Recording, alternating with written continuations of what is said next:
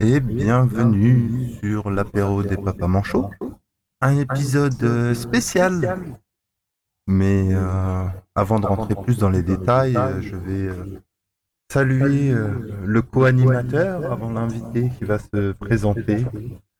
Euh, bonsoir Cédric, comment vas-tu? Hello John, ça va? J'espère que tu vas bien. Ça va, ça va. Bon. On a un superbe invité ce soir. euh, Ah c'est clair, tu me l'as, tu me l'as bien vendu, donc j'espère. fraîchement, fraîchement revenu de Toulouse pour le Capitole du Libre. Euh, euh, bonsoir Christophe, Euh, comment vas-tu? Bonsoir à vous, bonsoir aux auditeurs et aux auditrices. Euh, bonsoir Cédric. Merci de m'avoir invité dans votre émission du podcast. Et oui, je confirme, euh, j'étais au Capitole du Libre, un événement important autour de, de solutions libres, avec quelques conférences à mon actif. J'en ai juste donné quatre. Un conférencier, oh là là, c'est magnifique. Voilà, c'est ça. Donc, euh, Ah, quel donc, non, je conférencier Oui. non, il faut rester simple. Donc, euh, je suis ravi de participer à votre émission aujourd'hui. Bon, ben, c'est avec plaisir. C'est vraiment avec plaisir qu'on te reçoit. Euh, Je te remercie John d'ailleurs pour, pour l'invitation. Et euh, donc, ce que je voulais, on voulait que tu te présentes parce que tu dis que tu fais quatre conférences. J'imagine que c'est pas quatre conférences sur la même chose, ça va être sur des choses différentes. Donc, je pense que tu es quelqu'un de multicasquette, c'est ça, c'est ça? Je- c'est bien ça. C'est bien ça. Donc, je m'appelle euh, Christophe Villeneuve. Je suis, en niveau professionnel, euh, expert open source pour le groupe Atos dans le service open source, je précise bien, donc autour des technologies ouvertes, libres et open source. Mais mon- ma grosse activité principale, c'est le dressage d'animaux.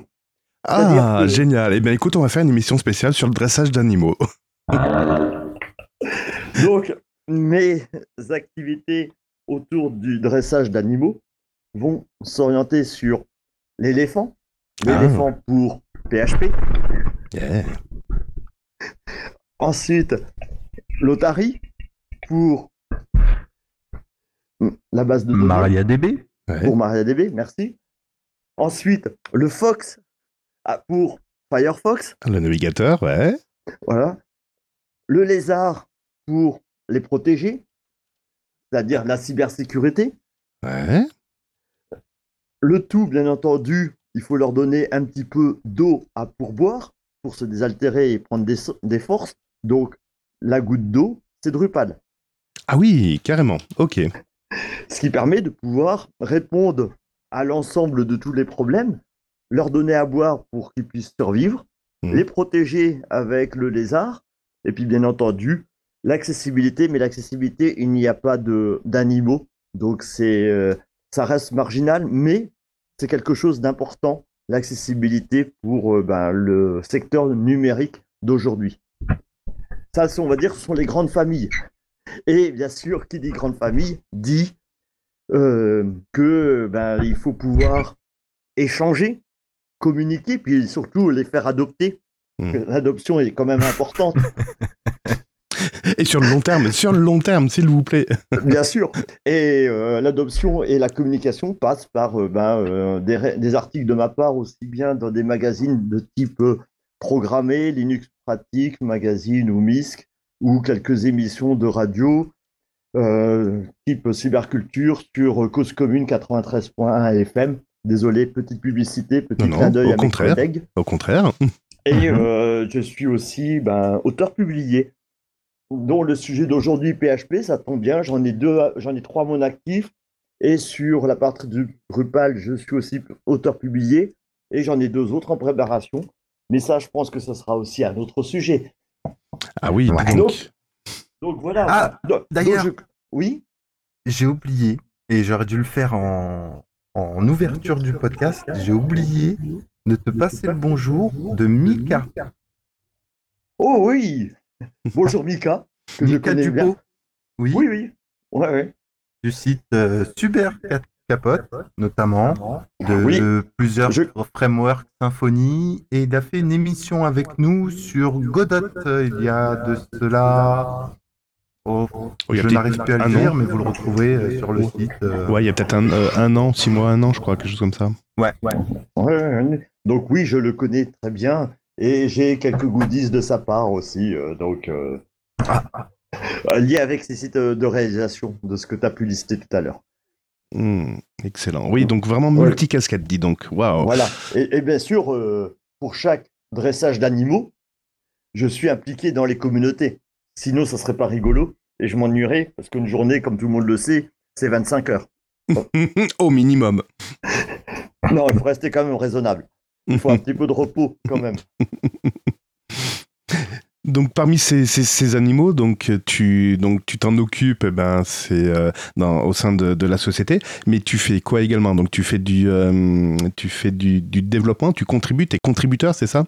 Alors euh, ça dépend en cause position. Donc chaque animal que j'ai pu lister, donc il y a des associations qui existent. PHP, c'est l'association de la FUP, l'association française des utilisateurs de PHP.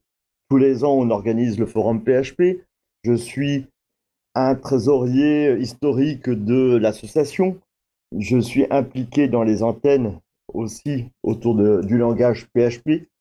Je contribue pas que à la partie évangélisation ou d'écrire des articles ou de faire des conférences autour de ce sujet. Ça m'arrive aussi de pouvoir patcher ou de pouvoir sortir des applications ou des modules complémentaires. Alors, pour les jeunes personnes, donc on va dire on repart sur les années 2000. Donc ça date déjà. Ça va. voilà, donc, euh, donc euh, bah, je communiquais avec euh, les bases de données Access et PHP en 2000 avec les protocoles ODBC. Donc j'ai participé énormément. Donc c'est un sujet technique qui permet de montrer que PHP peut communiquer avec toutes les bases de données possibles et inimaginables, même celles qui sont infaisables, sont euh, faisables. D'accord. Euh, pour MariaDB, euh, donc je suis donc MariaDB Solotari, donc un autre animal qu'il est important de dresser.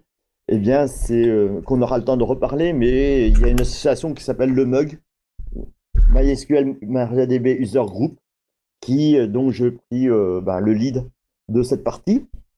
Pour la partie le renard, le fox, le panda roux, euh, ben, je suis représentant le lead, un des leads de la communauté française.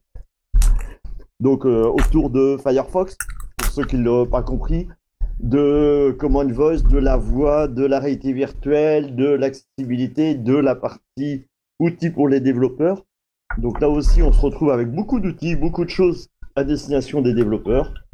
Et puis la partie euh, Drupal, qui était la goutte d'eau, bah, j'ai été aussi trésorier. Je suis auteur, je suis contributeur, impliqué dans les parties communautaires, enfin modules complémentaires, donc les add-ons. Et puis pour la partie, la dernière brique, le Lizard, qui est le lézard, sur la cybersécurité et le DevSecOps, eh bien là, il est important de les protéger et donc d'expliquer aux développeurs à travers un meet-up que j'organise régulièrement, comment euh, ben, les développeurs doivent mettre en place ou être sensibilisés à la cybersécurité dans leur code. Parce que c'est bien de dire je sais coder, mais quand celui qui dit je suis un expert du code et que ne et qui ne connaît pas la sécurité, il y a une petite différence, c'est que son code n'est pas de qualité. D'accord. D'accord. Ah oui, toi, tu juges carrément là-dessus. Du moment où un développeur connaît pas la sécurité, c'est que forcément, tu, le catégorises de, de, fait dans les mauvais développeurs. Non, c'est un développeur qui, a une, force de, une force de progression importante. Donc, Donc, c'est pas quelqu'un qui est mis à part, c'est que quelqu'un, la personne n'a pas appris ou n'a pas été sensibilisé sur les tests, sur les bonnes pratiques ou même sur la sécurité au sens large. Euh, quand on parle de sécurité, c'est euh, quand je parle, par exemple, euh, de le rapport au WAPS, donc c'est un top 10 de la fondation WAPS autour de la sécurité. Et cette sécurité, quand on parle d'injection, ben, beaucoup vont dire ah, l'injection dans la base de données. Oui, c'est un morceau de l'injection. Mais l'injection ne se limite pas qu'à la base de données. On peut parler de Log4j? Log4j, c'est du Java, du Java. Mais oui, euh, ça peut rentrer dedans. Dans l'injection. Dans l'injection. euh, mauvais. Mais l'injection ne se limite pas qu'à la base de données. Hmm, On peut on faire de l'injection dans du code Hmm. ou de l'injection sur des serveurs. Oui, mais ce qui, ce qui s'est passé avec Log4j, Log4j, en effet, c'est hors, hors domaine parce que là on parle de, plutôt de PHP, mais en effet, Log4j Voilà. était un problème Mais, d'injection euh, Java. Oui, mais, mais bon, euh, pour montrer que l'injection ne se limite pas que, euh, que à une catégorie ou une mauvaise connaissance de, euh, de la réalisation dans le développement. Oui, mais c'est très bien. Mhm. Voilà, parce que c'est PHP se positionne du côté back-office, se positionne aussi avec différentes briques qui se traduisent par l'utilisation de framework ou de CMS. Donc framework, c'est euh, des librairies déjà pré-packagées où dedans il y a l'ensemble de toutes les briques de sécurité. Et si un développeur n'utilise pas, utilise le framework mais sans la partie sécurité, ben en gros c'est euh, ça revient à prendre une voiture, tout- toute option, Mais sans mais frein. sans, sans le capot, Ou sans frein. sans, sans- sans le toit. Ou sans frein. Oui, voilà. Donc, ce qui veut dire que ben il y a un manque et il y a ce qui veut dire qu'il y a un risque, un risque quand même qui est important, ben, que si euh, une, un morceau n'est pas correctement fait, la sécurité ben, euh, peut être impactée. L'effet derrière qui s'en déroule, c'est que le site peut changer de contenu. C'est-à-dire que de contenu, vous pensez arriver sur un site super, merveilleux, le site du podcast, et on pourrait imaginer, non, on va pas imaginer le pire, mais parce que je connais les auteurs du podcast, ils font de la qualité. Donc, qui dit qualité dit que tout va bien. Mais tout si ça tout est à été- jour. Tout est à jour. Tout, tout. oui. Mais si quelqu'un ou une nouvelle techno ou un autre site web qui euh, met en avant je suis euh, super merveilleux dans tous les côtés et qui oublie des morceaux, eh bien on se retrouve avec euh, quelque chose de bancal et le site merveilleux deviendra un site qui préférable d'éviter d'y accéder. Ouais. Parce qu'il Un, de repère. euh, Ouais, un repère de, de, de fausses pages qui vous demandent votre carte bleue, par exemple. voilà, euh, un site, on va dire, trouble. Hmm, ouais. Donc, euh, on va éviter d'aller du côté obscur de la force. Donc, tu es un adepte du podcast No Limit Sécu au niveau sécurité? Oui, je les connais bien. Bon, très bien. J'ai même euh, participé à des enregistrements, donc, euh, donc oui. D'accord. Donc pour les auditeurs bon. qui ne savent pas, No Limit Sécu est un podcast orienté sécu et quand on parle de sé- enfin quand il parle de sécu dans ce podcast, c'est à un niveau assez élevé, mais ça peut vous donner également des exemples de problématiques de sécurité que vous pourriez rencontrer peut-être un jour euh, ou pas. Bon, voilà. Ouais. Mais bon, le, le sujet d'aujourd'hui, là, euh, c'est c'est PHP. hein. Voilà, c'est pas, Voilà, la c'est pas sécurité la en effet. sécurité, On en va effet. se On va se concentrer sur PHP, sur PHP et MariaDB. et MariaDB. Effectivement, il y a quelques... Je, je crois que John t'a t'a mis de l'écho. T'as mis de l'écho. Alors attends. Voilà, voilà. Là, il a, Bon, il a c'est pissé tous les direct, bonbons. tous les bonbons. C'est c'est du direct. euh, ça sera Oui. coupé au montage. Ouais, je sais pas si on va réussir à rattraper ça au montage, mais ça m'apprendra à jouer avec ma table. Après, t'es à fond là. Tu voulais poser une question, John Euh, oui, on a parlé. Ah non, c'est pas possible, John. Ah, est-ce que quand je coupe, ça fonctionne Bah vas-y, coupe. coupe. Coupe, coupe, coupe. T'as pas coupé là, John. Non, non, non, parce que moi, j'ai Ah. pas bougé. hein. Voilà, là il a Ah. coupé, ça fonctionne. Oui, oui. Il a un problème avec euh, Jack. Non, mais c'est les risques du métier, hein, donc, euh, et du direct surtout. Donc, euh, les auditeurs comprendront euh, que des fois, euh, il y a un petit dérapage. Ouais, ça, ça, dérape. Donc, ok, donc on a fini en effet la présentation. Alors, c'est vrai que moi, le cyber m'intéressait, donc c'est pour ça que je t'avais branché euh, là-dessus. Mais en effet, on va se concentrer sur la partie PHP et MariaDB. Donc, euh, on avait proposé aux auditeurs de poser des questions. non, John, ça va pas le faire. on avait proposé aux auditeurs de poser des questions sur le Discord de l'apéro des papas manchots. Et donc là, on va partir, on va commencer sur la partie PHP. Euh, donc, au niveau PHP, tu as commencé à développer en disant ben, que voilà, tu étais membre euh, actif euh, de la, de la FUP, euh, que tu développais des patchs et modules. Est-ce que tu peux nous en dire un petit peu plus Donc, tu as dit que tu avais fait le module pour te connecter à Access, c'est ça, l'ODBC Non, non, c'est ah. j'ai participé dans la partie réalisation de ce module, de la partie documentation, mais je ne suis pas l'auteur de du module qui a été lancé bien avant que j'arrive dans l'univers PHP. D'accord. Donc, euh, moi, j'ai participé à le rendre, à le franchiser, à l'améliorer, à proposer des outils et des solutions annexes autour de PHP pour amener à bien le langage. Et euh, où dedans, je suis euh, membre actif pour la partie française en niveau contribution, en niveau évangélisation. Promotion, d'accord. Voilà, j'ai je n'ai pas développé de nouvelles fonctionnalités euh, dans, euh, dans PHP. D'accord, d'accord. Ok. Euh, d'ailleurs, depuis quand tu contribues à la FUP de... Ça remonte à quand? Tu as, parlé de 2000, c'était encore un petit peu avant ou c'était là tes débuts?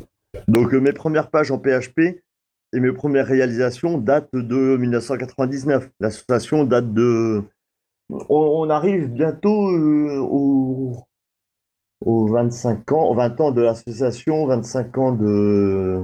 De PHP Non, de PHP, oui, oui, oui, c'est ça. Donc, euh, double anniversaire. En 2025, 2025 tous les 5, ans, il y a un gros anniversaire, double anniversaire, parce qu'on marque euh, l'anniversaire de PHP et de l'association. Donc, c'est quand même un événement important autour du langage. Et le langage a évolué au fil des années, bien entendu.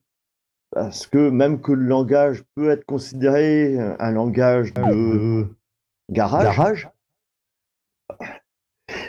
enfin, développé souvent, donc ça a une mauvaise réputation, parce que c'est d'origine, c'est pour montrer que c'est facile à monter en compétence dessus, mais c'est aussi facile de trouver des morceaux de code sur Internet sur les moteurs de recherche. Dans les années 2000, ça pullulait d'ailleurs. Il y avait des, des, des, des, tonnes de sites qui disaient comment faire pour se connecter à une base. Bah, à l'époque, c'était MySQL, comment faire une page de login, etc. Enfin, ça regorgeait. Euh, avant qu'on parle de framework, euh, voilà, on avait des tas de sites qui proposaient tout ça. Oui, oui, oui, je, je, confirme, puisque dedans, il y a des articles de ma part. Ah, en plus, d'accord. et, euh, et à l'époque, au démarrage, il y a un site qui s'appelle nexen.net Mhm. Pour les. C'était le site référence. Ah oui, dis donc, là, les souvenirs là. Oui, d'accord, oui, mais oui, Nexen, mais oui, ça me revient. Oui, donc on était deux à écrire dans, dans, dans ce site, 7 jours sur 7. Euh, pas 24 heures sur 24, mais euh, vacances compris. Ah ouais, donc c'était. Ouais, t'étais, pas, t'étais à fond là, t'étais à fond. J'étais un contributeur et un collaborateur du site nexen.net, qui était le site référence ou que ben, on a marqué les anniversaires, mais on a aussi écrit des articles sur la progression du langage, les démarrages. Donc à l'époque, on parlait de PHP 3. Oui. Pour euh, nos auditeurs, on est en 2022. Dans quelques semaines, sort la version 8.2. C'est ça. Donc à l'époque, c'était version 3. Donc depuis, PHP a énormément grandi, progressé, tout en restant dans la même logique de simplicité et de prise en main euh, simplifiée. C'est-à-dire que si vous prenez un hébergement gratuit ou mutualisé, vous allez avoir à disposition du PHP, du MySQL ou du MariaDB ou du Postgre à votre disposition. Donc c'est pour ça, ça tombe bien, c'est le sujet d'aujourd'hui. c'est ça. On va parler de PHP et MariaDB qui va vous permettre de pouvoir installer ou créer votre page web dans un serveur mutualisé de type free.fr ou d'autres hébergements qui vous propose un petit espace. Donc tous les fournisseurs d'accès Internet vous proposent un petit espace pour créer votre propre page personnelle et que vous allez pouvoir le partager avec vos amis pour annoncer une information, une actualité. Tout cela, c'est disponible avec ces deux technologies que l'on parle aujourd'hui. Tout à fait. C'est euh, plus euh, pour, rendre, dynamique un site internet. Parce qu'à à la base, il y avait le HTML qui permettait d'afficher des pages statiques, mais le PHP et MySQL, c'était plus pour rendre euh, un truc dynamique. un site dynamique, mettre des infos qui changeaient suivant ben, le, j'ai envie de dire l'heure de la journée ou des choses comme ça.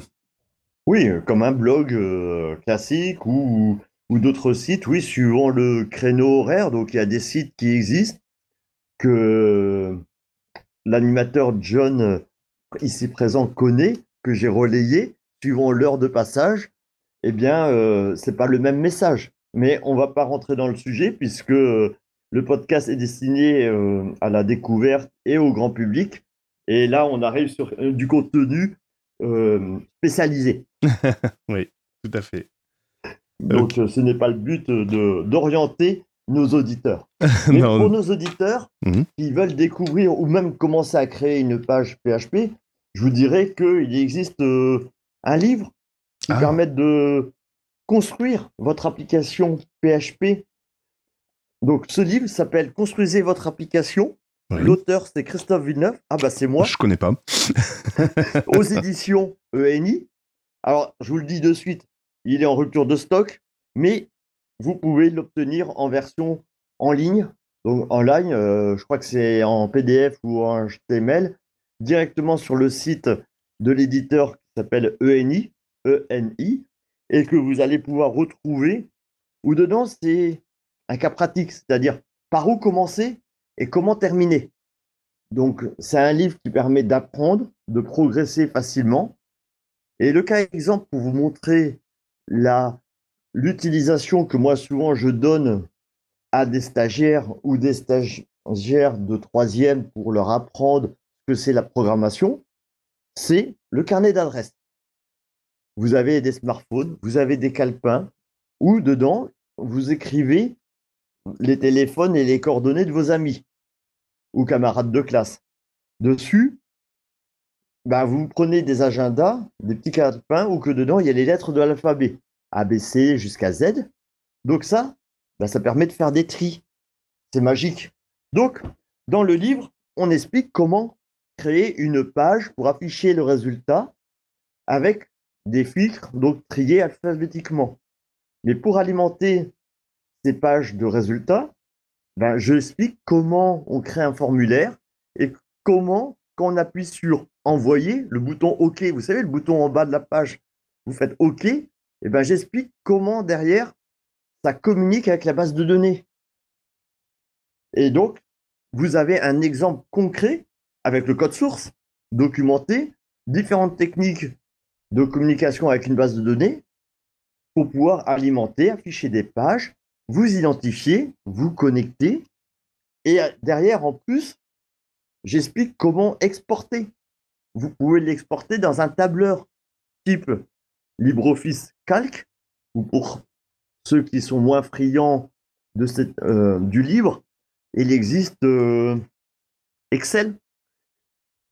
Non, non, non. Non, mais il faut rester euh, grand public.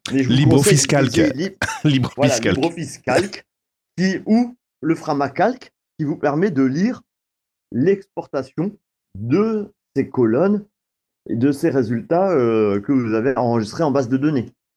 Donc tout cela, et on peut même l'exporter en PDF. Donc j'explique toute la totalité. Donc vous avez l'ensemble de la chaîne à travers un livre. Alors le livre, il date de pour PHP euh, 5, mais ce sont les bases qui restent toujours en vigueur et compatibles avec PHP 8. Donc même que le livre, il est un livre de référence, il est ancien, il existe depuis de nombreuses années. Il faut d'ailleurs que je sorte, l'éditeur m'a réclamé une nouvelle version, donc peut-être que dans quelques mois, il y aura une nouvelle version euh, mise à jour. Mais le principe, il est là. Vous avez toutes les bases pour pouvoir apprendre à créer votre page, votre site dynamiquement et que vous pouvez obtenir un espace dédié avec votre fournisseur Internet et vous pouvez l'installer chez eux, en toute confiance. Et comme ceci, vous vous retrouvez avec un site merveilleux. Oh bah génial. Donc, redis les, le titre du livre, c'est quoi? Donc, le livre s'appelle Construisez votre application en PHP. Donc, à l'époque, c'était MySQL. Maintenant, vous pouvez mettre MariaDB. Euh, c'est MySQL, MySQLi et PDO. Donc, les MySQL n'existent plus, a été retiré, mais vous avez MySQLi et PDO. Et la version qui est actuellement en ligne, il y a même une version comment programmer en version objet.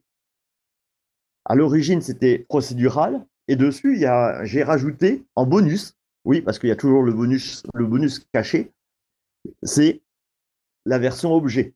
Parce que à l'heure d'aujourd'hui, beaucoup parlent d'objets liés au framework. Ben, euh, pour appréhender ces frameworks-là, il faut apprendre l'objet. Et j'explique, il y a un chapitre dédié là-dessus, comment programmer en objet avec PHP et une base de données. Parce que PHP, c'est faire de la programmation objet, c'est ça? Oui. D'accord. Oui, euh, comme tout langage. Oh, je ne sais pas, le, basique, euh, non. Non. voilà. Oui, oui. Non, mais on parle de langage moderne. Ah, d'accord, très bien, pardon. donc PHP est un langage moderne, donc il faut l'utiliser. Non, je suis un fervent utilisateur de PHP, donc oui, évidemment, je fais mon, mon bête, mais oui, PHP fait du langage euh, objet, on peut faire des classes, on peut faire plein de choses intéressantes. on est d'accord. Et euh, donc une petite mise à jour de ce livre, ben, plus pour, euh, pour t'orienter sur MariaDB, c'est ça?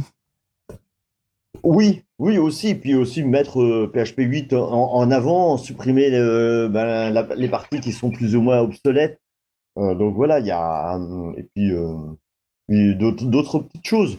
Comment, comment générer de l'image en PHP Être graphiste en PHP Mmh. ah, génial. Ah, oui, je veux faire des graphes. J'ai plein de données, j'ai plein de valeurs, il faut que je les mette en graphe. Donc, je pourrais trouver des infos là-dedans Oui, oui, oui. Du genre faire un captcha personnalisé au lieu de taper ou de solliciter recaptcha que j'aime pas. Euh, non, parce que c'est Google, c'est mal.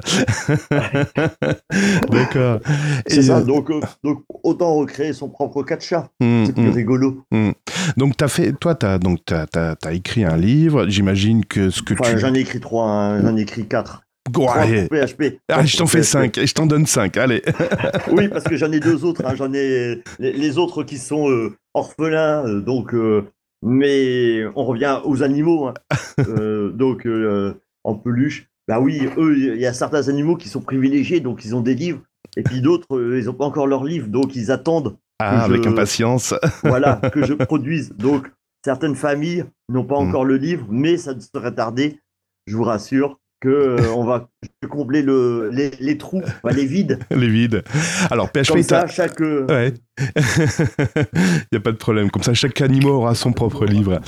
Euh, c'est bien ça. Il n'y aura, pas, y aura pas de jaloux. C'est ça. PHP, donc tu l'as dit, hein, c'est un langage qui est assez jeune, qui est apparu fin des années 90, 90 début années 2000. Si je me trompe. 1995. Hein. Si je me trompe pas, c'est un dérivé du. Enfin, ça se rapproche énormément du C, c'est ça initialement. Hein. Ça voulait se proche, être proche du C. C'est ça Donc oui, PHP euh, s'appuie sur la, technologie du C. Mm-hmm. Et euh, quand on est obligé d'ouvrir ou de patcher ou d'analyser le code, mm. oui, c'est en dessous, c'est du C. D'accord. Mais par contre, vu que c'est un langage jeune, j'imagine que toi, tu l'as pas appris à l'école, tu l'as pas appris à l'université, donc tu as été autodidacte euh, là, pour apprendre ce langage et puis pouvoir écrire des livres derrière. Oui. Et j'ai plus tendance à être du côté euh, du tableau que d'être l'élève qui écoute. Euh, Mais des fois, c'est un bon apprentissage. Des fois, c'est quand on veut expliquer un truc aux gens qu'on ouais, qu'on est là le qu'on est euh, le meilleur peut-être, sûrement même. Mais par contre, euh, au niveau des bonnes pratiques, qu'est-ce qui te permet de dire aujourd'hui, ben voilà, ce que j'ai écrit, c'est les bonnes pratiques, c'est la bonne méthode. Alors, il n'y a pas qu'une seule méthode, hein, je sais pas ce que je veux dire, mais comment comment tu peux comment, euh, quelles sont les bonnes pratiques Comment toi, tu as pu trouver ces bonnes pratiques, vu que tu étais un peu précurseur, entre guillemets? Il y avait d'autres livres. D'accord. Je, n'étais pas le seul à produire des livres, hein, je vous rassure. D'accord. Et quand moi j'ai sorti mon premier livre, Mhm. il y a d'autres livres qui euh, étaient déjà disponibles. D'accord. Et après, je me suis quand même aligné sur euh, mon expérience. Parce que quand je l'ai sorti, euh, le premier livre, c'était en 2006. Donc j'avais quand même de nombreuses années d'expérience, de nombreux articles, nombreuses réalisations de projets web et d'applications. Et donc à partir de là, bah, on peut dire, voilà les bonnes pratiques, quelles sont les conséquences, le développement. Mais avant de faire du PHP, je faisais aussi du HTML, j'ai fait euh, d'autres euh, langages, type assembleur. Ah oui. Oui, programmation système. Ah oui, d'accord. comment écrire du code en hexadécimal Donc en effet, tu sais de quoi tu parles, même si euh, tu t'es hum, tu t'es documenté, tu, tu, tu as lu, mais tu as un bon bagage qui te qui aujourd'hui dit bon ben voilà les bonnes pratiques, c'est ça. Et justement, qu'est-ce que hum, quelles sont les bonnes pratiques en PHP Dis-nous tout. Les bonnes pratiques? C'est une bonne question. Euh, les bonnes pratiques, ça va être délicat de pouvoir le dire, mais c'est surtout de faire des tests, des tests unitaires. Dans mon livre, il y a des tests unitaires hein, qui, expliquent comment faire des tests. C'est-à-dire que bah, 1 plus 1 égale 2. Et si. non. Normalement, je suis d'accord. Si c'est fait 1 plus 1 égale 3, je pourrais euh, vous le prouver mathématiquement que c'est faisable. Mais, mais on s'éloigne de la euh, réalisation que 1 plus 1 égale 2. Donc en PHP, quand on fait 1 plus 1 égale 2, ça marche. Ça, ça marche. Donc les bonnes pratiques, c'est surtout que tester, mais de tester automati- automatique. Donc il existe des librairies, il existe des systèmes aujourd'hui pour faciliter la validation du code, analyser si vous êtes conforme à la sécurité euh, avec euh, les bonnes pratiques. Mais comme PHP avec une même fonctionnalité, enfin une même souhait de réalisation, on peut le faire de différentes manières. C'est à vous de- d'adapter suivant son besoin. Donc, euh, pour en venir que à l'époque, il fallait mettre des choses en place. Mhm. Le code a évolué, les fonctionnalités sont apparues, l'objet a ramené énormément de fonctionnalités et de possibilités. Maintenant, on utilise des traits, on utilise des, des espèces, on utilise des fonctionnalités, on va dire, pure techniques, qui permettent de pouvoir communiquer et structurer d'une certaine manière. Et c'est pour ça qu'on a vu apparaître une émergence des frameworks. D'accord. Les frameworks, ce sont des librairies, des packages déjà prêts à l'emploi. Mais si on se réfère avec, euh, quand je discute avec Rasmus, donc Rasmus Lerdorf, c'est le créateur de PHP, qui est déjà venu à plusieurs reprises aux événements de l'AFUP, de l'Association française des utilisateurs de PHP. Pour lui, PHP est déjà un framework, puisque, et j'en suis un peu dans cette logique, de ben, l'ensemble de toutes les briques, l'ensemble des constructions sont déjà disponibles. Et il n'est pas besoin de rajouter un framework supplémentaire dédié, une surcouche, pour respecter les bonnes pratiques. Après, quelle que soit la méthodologie, quel que soit le langage que vous allez être amené à utiliser, soit vous utilisez correctement le framework ou les bonnes pratiques du langage, soit vous faites votre coin, votre développement dans votre coin, et là vous retrouvez à quelque chose de reconstruire la roue.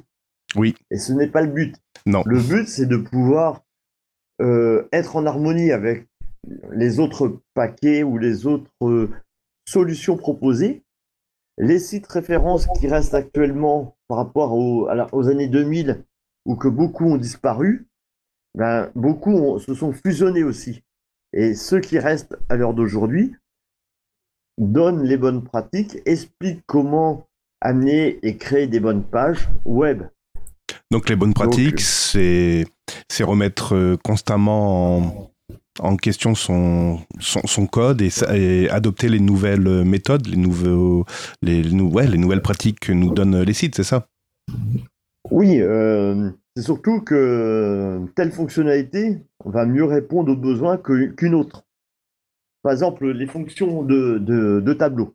Les, euh, en, en, PHP, on appelle ça des arrays. A, A 2 R, A, Y. En array, ben, c'est en vérité une surcouche de la fonction objet. Ah. C'est-à-dire que le PHP fait en objet, mais pour faciliter la manipulation auprès des, euh, des développeurs, on a une surcouche qui est une sorte d'alias qui est interprétée et euh, se fait à travers les, les arrays. D'accord. Mais, wow. mais on peut mélanger les deux. Mmh. On peut aller beaucoup plus loin. C'est la même chose que quand on prend la fonction afficher un message ou un résultat avec la fonction echo et la fonction print. Ah oui.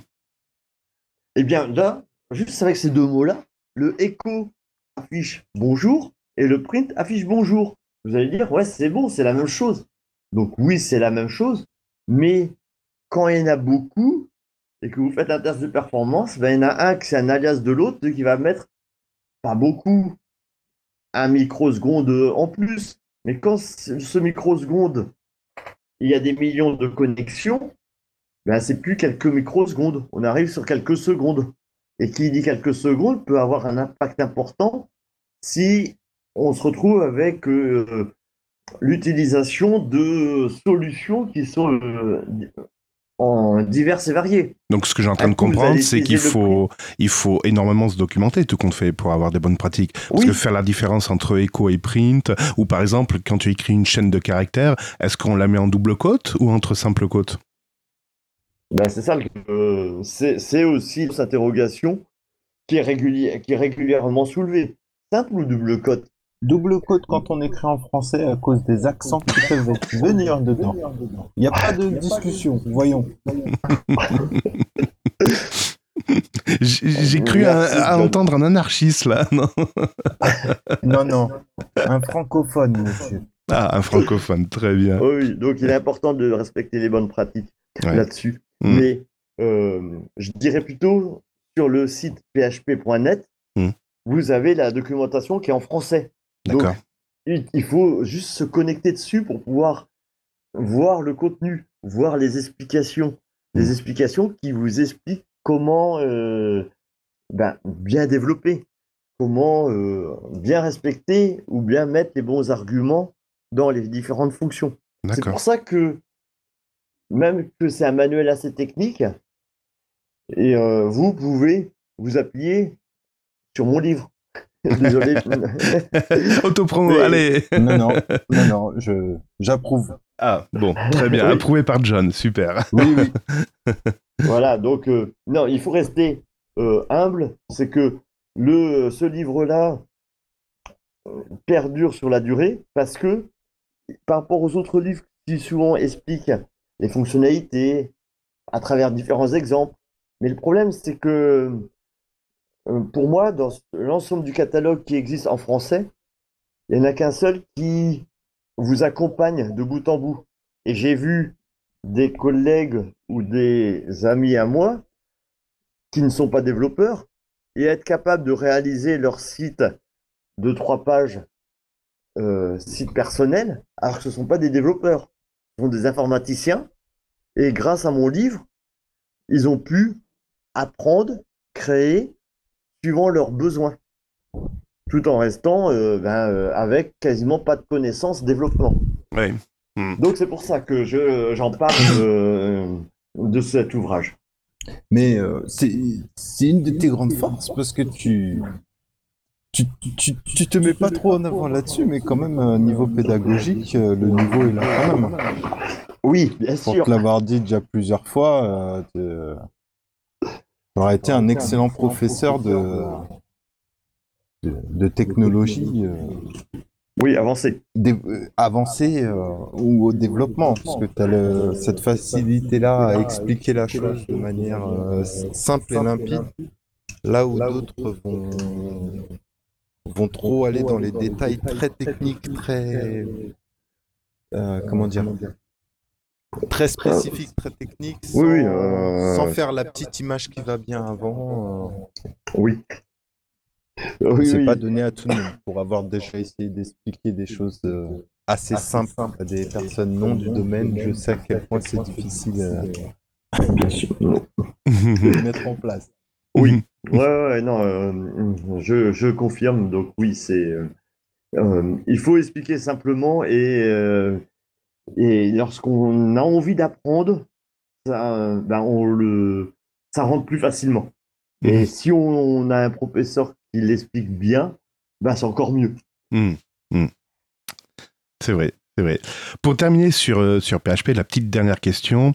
Euh, bah, on a développé notre site, machin, et puis euh, ça plante de tous les côtés.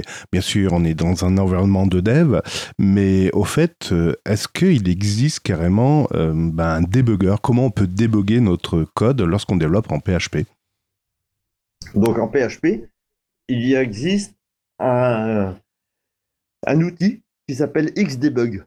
Mhm. Xdebug permet de débugger du PHP. C'est-à-dire que lorsque vous avez des erreurs dans une page, alors bien sûr, vous n'attendez pas la dernière minute, parce que le, le gros avantage de PHP, c'est que vous sauvegardez, vous faites F5 pour rafraîchir la page, et ça marche. Oui, t'as pas besoin de recompiler ou de faire des choses comme ça, oui. Mhm. Voilà, donc c'est la force de PHP. Mais c'est aussi sa faiblesse. Parce que si vous avez une page blanche, ça veut dire qu'il y a quelque part quelque chose que vous avez mal fait. Un point Par exemple- virgule. Par, voilà, par exemple, un point virgule que vous oubliez. Ou que vous oubliez de fermer la fonctionnalité. Donc une accolade. Ou une parenthèse. Ou un, un HT Access qui n'est pas bien configuré. Oui, mais ça, c'est pas du PHP, ça. Non, ça c'est. euh, euh, mais en restant simple, vous oubliez souvent c'est l'accolade, le point virgule en fin de ligne, ou la simple cote ou la double cote, et ça fausse l'application. Hmm. Et donc, si. Alors, il existe deux solutions. La partie Xdebug, donc l'outil qui vous assiste à pouvoir tracer pas à pas parce que vous êtes. Vous ne savez pas où est la fonction et tout semble bien, donc il y a une erreur. Donc c'est un mode avancé. Mhm. Mais par contre, les outils d'aujourd'hui, qu'on n'avait pas à l'époque, c'est des IDE, c'est-à-dire les éditeurs riches qui vous permettent de pouvoir écrire du code facilement et lui, le code va vous assister dans les fonctionnalités ou dans les frappes, les touches de raccourci que vous allez oublier ou ne pas faire c'est-à-dire rajouter un point virgule ou la collade ou la fermeture d'un- d'une cote. C'est-à-dire qu'il existe, il existe plusieurs outils. Moi, j'utilise principalement Atom, A-T-O-M, qui est un IDE où dessus on rajoute des plugins en euh, PHP qui Mhm. va vous permettre de d'avoir une colorisation syntaxique.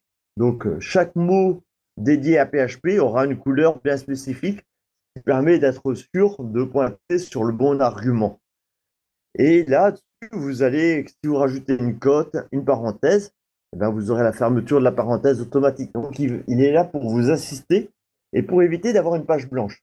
Alors, bien entendu, il n'existe pas que Atom. Il y a un autre outil qui s'appelle VS Code, Visual Studio Code. VS Codium Pas de propriétaire Qui- ici.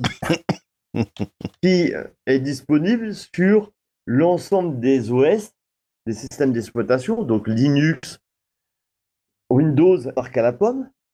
Ou dessus, vous allez pouvoir aussi, donc c'est un outil qui est euh, ouvert, dont certains de mes collaborateurs et développeurs l'utilisent. Et je suis bien entendu, comme je fais partie de leur équipe, eh bien, je suis obligé de m'aligner avec le choix de la majorité. Mais je vous conseille principalement Atom, que lui, il est 100% libre et qui vous permet de pouvoir construire directement ben, vos pages HTML, vos pages PHP et il vous aig- il aiguillera à corriger déjà une partie des erreurs. Mais lorsque vous avez du contenu qui est affiché, donc là tout est beau, tout est merveilleux, vous êtes, sûr que le code est bon puisque l'IDE, le, le- logiciel, vous a donné toutes les bonnes pratiques en niveau fermeture, point virgule oublié, etc. Donc là, vous êtes sauvé. Mais par contre, des fois, vous pouvez obtenir des résultats incohérents. Oui. Surtout si vous vous connectez à une base de données. Oui, ou quand on fait Et une, vous allez euh, des... quand on fait un if et qu'au lieu de mettre un double égal, on met un simple égal, par exemple. Par exemple, ou que vous faites, euh, vous interrogez la base de données pour afficher un résultat, vous oubliez un symbole, vous oubliez un caractère ou le résultat retourné de la requête, il vous faut un outil plus avancé de type XDebug qui va vous aider à corriger pas par pas l'ensemble des fonctionnalités et vous verrez exactement l'endroit où que le code se bloque. D'accord. Et ça t'affiche de- également le contenu des variables alors au fur et à mesure que ça- tu, tu exécutes, c'est ça? C'est ça. Vous avez euh, une, une- un couteau suisse dans Xdebug qui vous permet de pouvoir vous aider à corriger et à résoudre ben, les anomalies ou les erreurs ou les fautes de frappe que vous avez pu réaliser, enfin effectuer sans le vouloir bien sûr, et, euh, et qui puisse, on va dire, faciliter ben, la réalisation de votre projet ou de votre site web. Xdebug.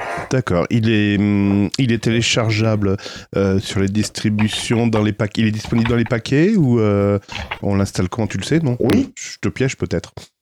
Si, si, si, si, si, si, euh, vous tapez Xdebug euh, dans les paquets, c'est PHP-Xdebug, dans qui est compatible avec l'ensemble des distributions Linux, Mhm. principalement euh, Linux qui est important de connaître Mhm. par rapport à d'autres systèmes. Mais euh, vous tapez Xdebug, vous avez PHP-Xdebug, il, est associé avec PHP. Et donc, quand vous installez, ben, vous installez l'ensemble de, de l'extension et de PHP pour pouvoir s'en servir. D'accord. D'accord. PHP Xdebug. Très bien. À chercher dans les paquets. Ok. Ok. Ok. Ben ça c'est pas mal. Autrement, Ouais. il y a le site internet pour avoir plus d'infos. J'imagine. Oui, aussi, vous tapez dans un moteur de recherche, de moteur de recherche préféré, et vous tapez Xdebug et vous arrivez sur la page euh, officielle et explique comment l'installer chez vous. Ben, ben, je regarderai ça avec intérêt. Très bien. Mm. Euh, ben, deuxième partie, qui dit PHP Donc, tu as déjà parlé un petit peu de base de données. Historiquement, PHP était associé, peut-être à tort, avec MySQL. Petite base de données open source qui s'installait relativement facilement, aussi bien sur une distribution Windows que Linux. Et coup de tonnerre dans le... Et une marque à la pomme hein, aussi. hein. C'est vrai, mais je connais pas. Euh, je ne parle pas de ce que je connais pas. Et coup de tonnerre, on a entendu un moment, enfin en tout cas, certains ont vu, ah tiens, c'est plus MySQL, ça s'appelle MariaDB. maintenant. Pourquoi il m'installe MariaDB alors que j'installe MySQL? C'est quoi cette bêtise? Pourquoi cette transformation d'un seul coup? Alors, je vais vous expliquer. Ah, Moi, je connais l'histoire. Moi aussi, je l'ai entendu il y a raconte pas longtemps. dans les présentations. Euh, je vais le dire. Ah, Tu m'en veux pas, John. euh, Ah non, non, c'est un plaisir de la entendre. oui. Donc, euh, à l'origine, euh, ben, c'est MySQL. MySQL est une base de données libre. C'est-à-dire que euh, n'importe qui peut s'en servir, l'utiliser pour les projets. Et comme c'est une base de données libre, et que PHP a apparu à peu près de la même époque, ben, PHP et MySQL souvent ont été euh, associés pour la réalisation des projets. MySQL a eu un tournant. Un tournant parce que Sun, qui était une compagnie, a racheté MySQL. Et Sun s'est fait racheter par Oracle. Une compagnie co- avec une approche différente puisque Oracle est une autre base de données.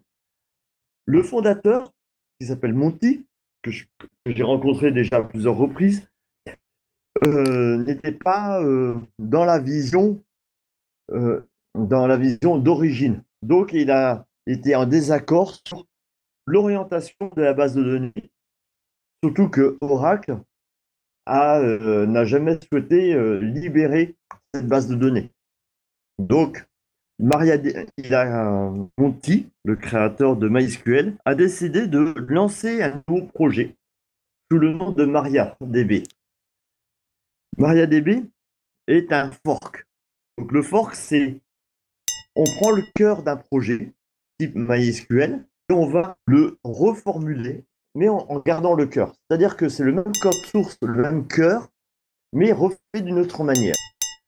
Pourquoi MariaDB a été lancé C'est parce que MySQL était une société qui a été maintenue et qui, euh, comme dit société, dit rachat. Non, MariaDB, c'est une fondation. Une fondation, c'est une association comme en France, une association 1901, c'est-à-dire qui n'est pas là pour générer de l'argent. C'est une association pour garantir que le produit ne pourra être jamais racheté. Depuis, MariaDB a grandi en réalisant, proposant des nouveaux projets, en rajoutant des fonctionnalités, des futurs, des nouvelles possibilités de mélanger. De... Et c'est pour ça que maintenant, solution Linux, par défaut, propose MariaDB, qui est une base de données libre, qui reste dans l'univers et l'esprit Linux, mais a abandonné MySQL, parce que la licence MySQL appartient au groupe Oracle, et Oracle est une autre base de données avec une approche différente. Alors pourquoi déjà ces deux noms-là? MySQL et MariaDB Monty, le créateur de la base, des deux bases de données, a deux filles. Une fille qui s'appelle My, donc en finlandais c'est Mu, donc ça s'écrit M-Y, et il a une deuxième fille qui s'appelle Maria. Voyez les rapprochements. Donc, une a le nom MySQL et l'autre s'appelle MariaDB. Hmm. Maria Database. Donc, chacune des filles. Bon, il faut pas qu'il en ait une troisième, parce qu'on aurait une troisième base de données, c'est ça? La troisième, le troisième effet, c'est même mieux que ça. Monty a un fils qui s'appelle Max et il a sorti MaxQL. Scale pour échelle. C'est-à-dire que c'est pas une base de données, c'est un connecteur qui permet de répondre aux problématiques du web d'aujourd'hui. Interagir avec du NoSQL, répondre aux problématiques d'aujourd'hui qui est le big data, l'intelligence artificielle, le cloud, le nuage, le Kubernetes, les objets connectés, de pouvoir interagir avec d'autres bases de données, de pouvoir communiquer, faire de l'interopérabilité, c'est-à-dire dans un sens comme dans l'autre. Tout cela, eh ben, il faut un- une sorte de couteau suisse. Et là, on a MaxQL. Donc, les trois enfants de, de Monty. Bon, je vous rassure, il y a l'enfant après. Bon. Mais, mais voilà, ça c'est la petite euh, anecdote, une petite parenthèse qui permet de montrer que l'ensemble d'origine des acteurs de MySQL, ce sont tous des portures du MariaDB pour sa souplesse et puis surtout son évolution et surtout sa garantie de rester sous un projet libre, sous une licence libre, de pouvoir s'en servir au quotidien sans avoir un risque tôt ou tard d'avoir, bah, comme on a pu voir dans MySQL, de rachat en rachat et de se retrouver dans une dans un éloignement de la licence libre qui est proposée de base. Ouais, mais Oracle, c'est des gentils, que- ils disent rien sur les licences euh, database. Pardon, excusez-moi. J'ai dérapé. Euh, Oracle, si vous nous écoutez, bisous. Donc, euh, la- l'approche est complètement euh, différente. C'est pour ça que MariaDB est la base de données qui est assez active. Et MariaDB, c'est une otarie. Et c'est pour ça que je- j'en parle énormément, parce que j'y crois. À l'époque, euh, avant l'apparition de ce chamboulement, euh, bah, j'étais dans- autour de MySQL, qui était un dauphin. Donc avant, je dressais des, des dauphins. Maintenant, je dresse des otaries et qui vont très vite aussi, donc euh, qui répond aux besoins et surtout aux besoins du libre.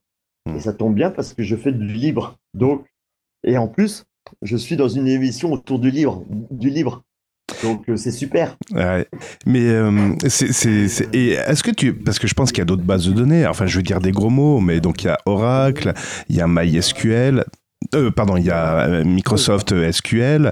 Alors certes, c'est pas des bases de données euh, libres, gratuites. Pourtant, il y avait, il y a eu des tentatives là de ses concurrents à utiliser. euh, par exemple, euh, Microsoft a proposé de l'Express, mais c'est vrai qu'on pouvait pas euh, proposer des produits payants derrière avec. Mais il y a une autre base de données là et qui est en train de de, de, de s'imposer également, qui, qui est pas nouvelle d'ailleurs, hein, qui, qui est PostgreSQL. Est-ce que tu connais? Donc oui, je connais PostgreSQL. PostgreSQL, c'est le logo et juste la tête de l'éléphant. Donc c'est par rapport à PHP qu'on parlait. PHP, c'est euh, donc Vincent Pontier, le créateur de l'éléphant. Donc on pourrait en parler de, des mascottes de, de sujets, mais c'est pas le sujet du jour. Mais euh, PHP, c'est l'éléphant complet. Là, c'est euh, un demi-éléphant pour Mhm. PostgreSQL. Mhm.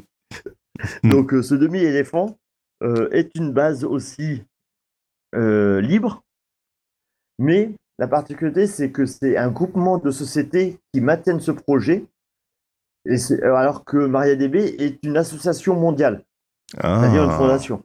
D'accord. Donc ce, donc ce sont deux approches différentes. Et souvent, MariaDB propose déjà tout embarqué, le système tout en un, alors que Postgre, il faut installer plusieurs programmes les uns à côté des autres pour amener à bien la même approche. Hmm. Bien sûr, PostgreSQL est beaucoup plus impliqué et a beaucoup mieux communiqué euh, pendant cette étape de transition à l'époque de MySQL et MariaDB. Euh, Postgres a plus communiqué en France, Mhm. mais MariaDB est beaucoup plus impliqué dans, en Europe complète, en Europe entière. Un peu moins en France, qui sont en train de rattraper leur retard, mais on se retrouve, je confirme, avec deux bases de données qui sont libres, MariaDB et PostgreSQL. Chacune va répondre à une problématique ou un besoin spécifique. Donc euh, les deux sont compatibles avec PHP. Mm. Les deux sont disponibles dans la majorité des développements et des projets et des hébergés. C'est-à-dire que si vous prenez n'importe quel fournisseur d'accès ou d'hébergement pas cher ou d'entrée de gamme, style euh, Easy Hébergement, eh bien, vous pouvez trouver ou choisir une des deux bases de données. Mm. Principalement, de plus en plus, beaucoup s'appuient sur les distributions Linux et proposent deux bases MariaDB qui répond au mieux aux problématiques de gestion des paquets, des solutions Linux, etc. Hmm. Mais la base de données Postgre, il n'y a pas qu'elle. Mm. Il y en a, il y en a d'autres. hein. D'accord. Quand on prend du NoSQL, donc euh, on va dire, euh, ces deux bases-là sont des bases de données relationnelles, ce sont des bases historiques. Hmm. Depuis, la base de données a évolué. Qui dit évoluer dit gérer du, euh, des volumes beaucoup plus importants ou différents. Hmm. Comme vous pouvez, si vous êtes amené à réaliser ou à jouer, eh bien, il va y avoir besoin de gérer un certain type de volumétrique, de données en continu. Un simple et un requêteur textuel ne sait pas manipuler des coordonnées ou, ou des, des formes géométriques, ouais. C'est c'est ça la différence. Si, MariaDB sait le faire. Oui, non, mais c'est pas ce que je voulais dire. C'est que suivant en effet la typologie, c'est pour ça que c'est important également de bien euh, typer ces données dans une base de données, parce que derrière, ça va orienter le moteur pour pouvoir faire vos requêtes euh, derrière, en effet. C'est bien, bien ça. Donc, euh, suivant le besoin, on choisira une plus que l'autre. Mais souvent, lorsqu'on commence à manipuler des, des graphismes, des objets virtuels, des, euh, des, des- de manipuler, on va dire, de- du laser, des choses, donc on arrive sur de la réalité augmentée. Et là, la réalité augmentée, il nous faut pouvoir euh, ben, répondre aux besoins. Et Hmm. qui dit répondre aux besoins dit un format spécifique. Et sur le format spécifique, c'est un format qui s'éloigne de la base de données relationnelle, là où on stocke le login et le mot de passe. Hmm. Mais là, on on va parler de volumétrie ou de manipulation de points. Hmm. Qui dit point dit représentation graphique. Hmm. Et là, il faut pouvoir être capable de pouvoir gérer de la volumétrie de données et de la volumétrie importante. Parce que imaginez que votre carte de jeu, il y a juste un ou deux pixels ou, deux- ou un ou deux points pour dessiner une épée, ben, si vous ne le faites pas correctement, vous avez beau mettre des graphismes de, de tuerie, mais si vous ne mettez pas l'animation ou les, la communication ou la coordination, eh bien, la manipulation de ces cartes peuvent être moins intéressantes dans la réalisation de votre projet ou dans votre jeu ou, en pleine partie. Hmm. Donc, euh, votre jeu va avoir moins d'intérêt. Hmm. Mais là, on dérive du sujet de, Carrément. euh, Elle- de la base de données. c'est ça, là tu nous fais un cours sur euh, le choix de la base de données. On est d'accord. Mais oui, non, mais c'était important parce que même qu'on parle de PHP MariaDB, mais on aurait pu faire du PHP avec du PostgreSQL. Hmm. Moi, mon cœur, c'est euh, MariaDB. Oui, j'en- j'entends bien. On aurait pu faire du SQLite, du SQL Express, etc. On est d'accord. On est d'accord. oui, voilà, c'est ça. On est d'accord. Euh, Il y avait une autre question également sur MariaDB. Alors c'est Morgan qui a posé euh, cette, cette question. Aujourd'hui, on entend beaucoup de, on a beaucoup de ouais, d'offres qui s'appellent des, des offres type cloud. Alors je, je sais pas comment défendre la question de Morgan, donc je vais te la lire telle quelle. Il, il dit comment se positionne MariaDB par rapport à Postgre dans les offres cloud. Euh, je pense qu'il doit sous-entendre que euh, euh, ouais, dans les offres cloud, Postgre est peut-être plus mis en avant. C'est peut-être ça rejoint peut-être ce que tu disais tout à l'heure. C'est peut-être la communication qui a fait Postgre, c'est ça? Oui, il y a la communication, mais moi, je dirais que MariaDB répond. Il y a une, un format intégré dans MariaDB, version, pour l'instant version entreprise, mais là, tout récemment, c'est-à-dire il y a 15 jours, donc c'est tout frais, hein, ça date de novembre 2022. Euh, il y a un morceau de Docker qui a été proposé. Donc, c'est un storage un engine, donc c'est une évolution pour faire du SQL distribué sous le nom de Xpan. Ah oui, d'accord, X-P-A-N-D. d'accord. Ce format-là, qui était principalement dédié au, euh, on va dire, euh, à l'environnement Big Data, AI et du cloud, répond parfaitement. Et en plus, ça a été récompensé euh, comme base de données euh, au niveau évolution et interaction euh, avec le web d'aujourd'hui. C'est-à-dire que ce format-là, qui existe déjà depuis deux ans, eh bien, a été récompensé, mondialement reconnu comme innovateur, c'est-à-dire et qui s'aligne sur les bases propriétaires du marché. D'accord. Tout à l'heure, tu as pu citer quelques noms de grands groupes de sociétés qui proposent des bases de données sous licence. Hmm. Et là, MariaDB intègre ce, et euh, joue dans la même catégorie D'accord. par rapport à Postgre qui, oui, permet d'utiliser ou de communiquer du, directement dans du cloud, mais il a été forqué par un, un autre nom dont j'ai perdu le nom, dédié au cloud. C'est-à-dire c'est du Postgre mais sous un autre nom. Hmm. Parce que le Postgre qu'on connaît actuellement ne répond pas aux mêmes problématiques de volumétrie, de complexité de... qui est demandée aujourd'hui sur des évolutions futures. Hmm. Hmm. Et Postgre, indirectement, fonctionne. Il n'y a pas de contradiction là-dessus. Mais propose l'auteur principal, celui qui a créé Postgre, a sorti une nouvelle ver- version de Postgre, donc il l'a forqué, dédiée au cloud pour répondre aux besoins d'aujourd'hui. D'accord. Alors que D'accord. MariaDB, c'est tout natif avec le même nom, c'est transparent. D'accord. D'accord. Et euh, donc toi, revenons sur ton implication dans MariaDB. Donc euh, je rappelle, tu es membre de l'asso- l'association Le Mug. Tu disais même que tu étais le, le président, c'est ça, si j'ai bien compris? Oui, c'est ça. Oui, oui, oui, oui, oui. Voilà. Et euh, Je suis en charge d'animer. Voilà, c'est ça. Est-ce que tu, comment, en tant que ben, président, comment tu, euh, est-ce qu'il y a plus de monde qui euh, euh, suit euh, ben, tes animations ou est-ce que tu vois un petit déclin justement face à Postgre qui prend de la de, l'ampleur?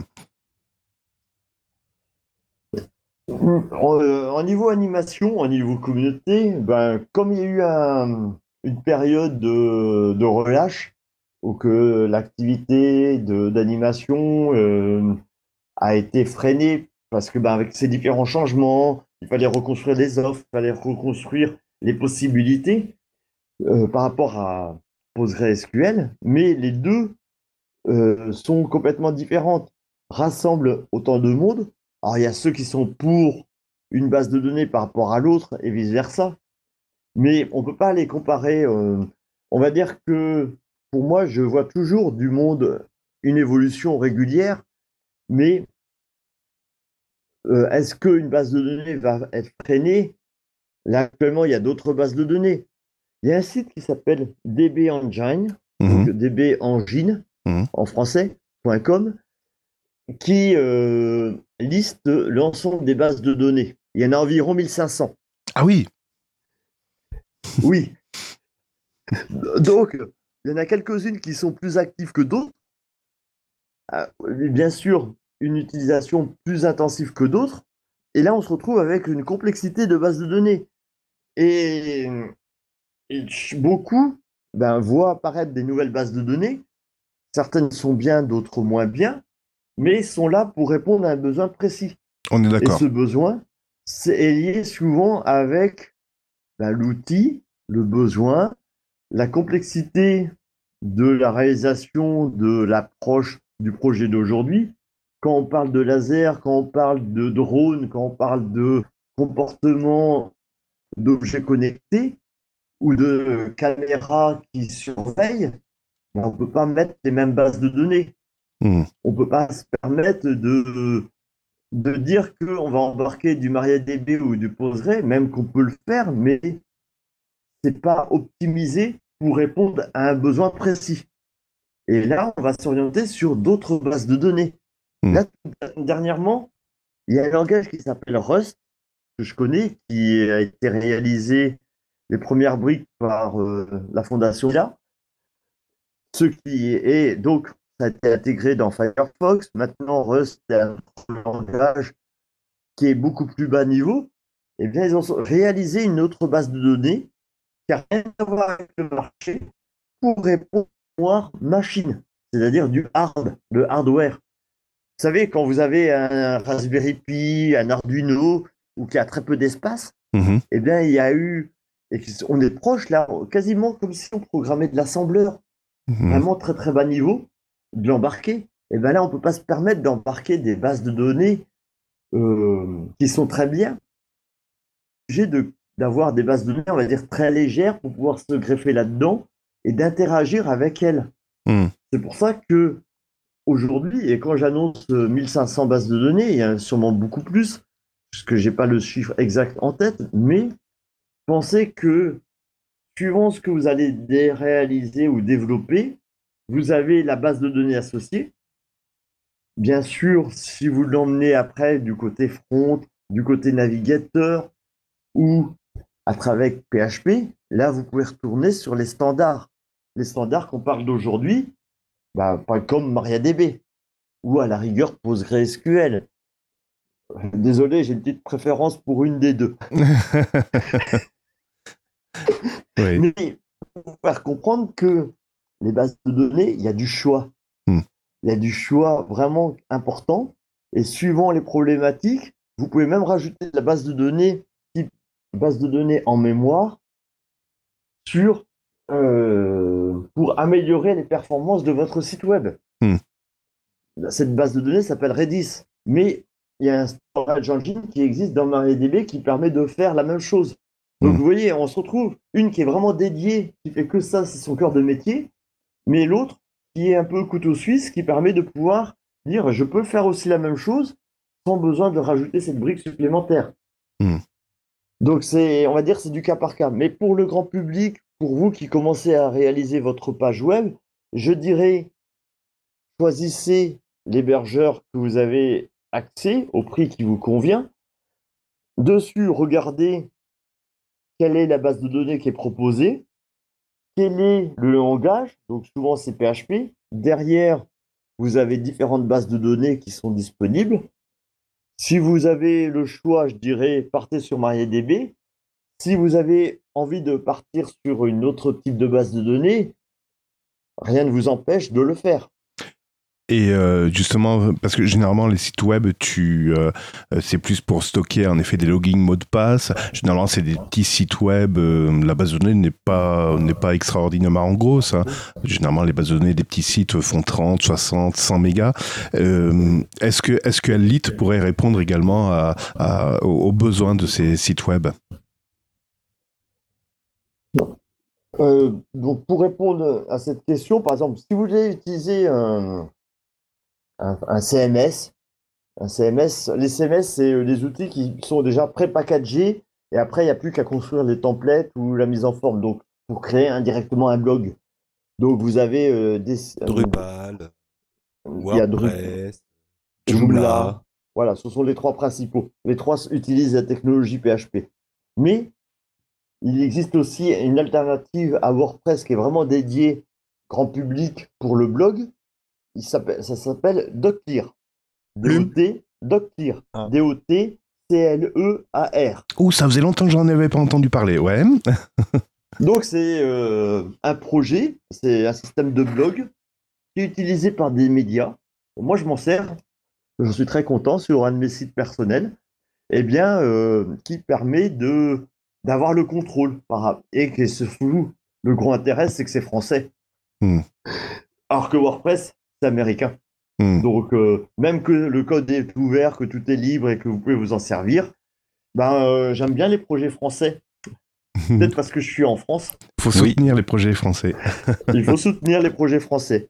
Et, euh, et donc, ce, ce projet permet de pouvoir être compatible avec PHP et les bases de données MariaDB ou euh, Postgre. Donc, vous avez le choix pour euh, réaliser ben, votre site. Et là, quand je parle de blog simple, de, blog, c'est pour du genre, vous voulez faire publier ou mettre une galerie photo de, vos dernières vacances ou mettez un message ou du contenu parce que vous avez envie de partager des informations ou des réactions ou de vos réalisations. Donc là, il y a un intérêt d'utiliser euh, un blog et là, un espace allégé, un espace mutualisé vous permet de pouvoir répondre à cela. Hmm. Ok. John, tu voulais poser une question, je crois. Oui, oui, oui. Il y en a plein. Il y en a plein. T'as pas, pas besoin de répéter alors. je t'écoute. Je t'écoute. Alors, il y avait euh, tout à l'heure.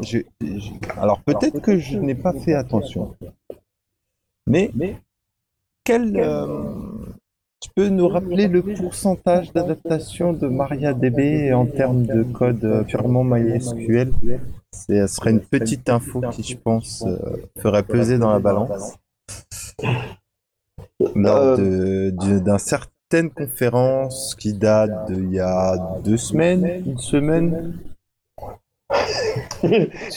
Tu en as parlé et c'était très intéressant. Et ça serait dommage que tu ne que tu mettes pas ce, ce petit pourcentage. euh, Ce pourcentage, j'ai parlé de ça. Alors je suis désolé, je dois avoir eu un coup de mémoire, mais euh, En euh, termes de quand on met en application dans le cas d'une migration de MySQL vers MariaDB par exemple, le taux de, pourcentage euh, sans modification du, de la requête. euh, Ah bah oui, oui, oui, oui, euh, 100%, euh, c'est transparent. C'est-à-dire que vous pouvez, euh, vous utilisez MySQL et vous avez envie de, vous, de changer et de passer sur du MariaDB. Euh, au hasard, hein. vraiment au hasard. Donc vous pouvez le faire et au niveau compatibilité, ben, euh, ça marche parce que c'est le même cœur. C'est-à-dire que vous pouvez, avec MariaDB 5.5, était euh, interchangeable avec MySQL. Maintenant, MariaDB, c'est la version 10. Donc, quand vous partez d'un côté, le but, c'est de ne pas revenir euh, en arrière. Mais par contre, le gros intérêt, si vous faites la bascule, c'est que vous allez gagner entre 200 et 700% de performance. C'est-à-dire Voilà. de rapidité. C'est-à-dire que la base de données a été optimisée pour être beaucoup plus puissante, interactive et répondre aux besoins d'aujourd'hui. C'est-à-dire qu'elle va consommer moins de ressources, ce qui est quand même important, de pouvoir consommer moins de ressources et de gagner de la performance et du temps de réactivité avec le langage comme PHP ou d'autres langages. J'ai répondu à la question? Oui. Les, les, les pourcentages qui m'avaient interlocuté sont ressortis, donc euh, je pense que c'est pas mal pour euh, donner une idée des- de Oui, toutes de- les possibilités qu'offre euh, MariaDB, Oui, c'est la Oh. puissance, oui, oui, je confirme. Sachant qu'en plus elle est dans plusieurs domaines différents. J'ai envie de dire, on- ça va plus vite de dire euh, pourquoi MariaDB n'est pas fait ou n'est pas compatible. Euh, pourquoi n'est pas euh, Je ne sais pas. À ma connaissance, il, n'a pas. C'est ce que je disais, c'était plus rapide. Ah oui. Il y avait une autre question aussi, mais euh, je ne la retrouve plus. Ah. Euh, Oui, c'était est-ce que MariaDB fait du stockage objet? Oui, on peut faire de, de l'objet dans MariaDB. On peut, on peut le faire sans problème. C'est-à-dire que euh, MariaDB, c'est le fork de MySQL. Ça, je pense que Hmm. vous l'avez compris. Mais pour être compatible, il faut pouvoir intégrer, ben, par exemple, du JSON. Le JSON est un format encore différent. C'est-à-dire, c'est un protocole comme du reste. Et qui dit reste dit ben, structure. Qui dit structurel, ben, on peut mélanger de l'objet ou des tableaux. Donc on se retrouve avec une multitude de possibilités et on peut manipuler dans une même requête. ben, vous avez vos colonnes avec des informations et dedans, vous pouvez rajouter de l'objet dynamique que vous avez généré précédemment sous le forme de NoSQL ou de JSON ou d'autres formats. Tout ça interagit de façon dynamique pour obtenir le tout dans une seule requête. Donc il est possible de tout mélanger, objet sans objet en tableau, dans une requête SQL, pour éviter de faire des allers-retours entre PHP et la base de données.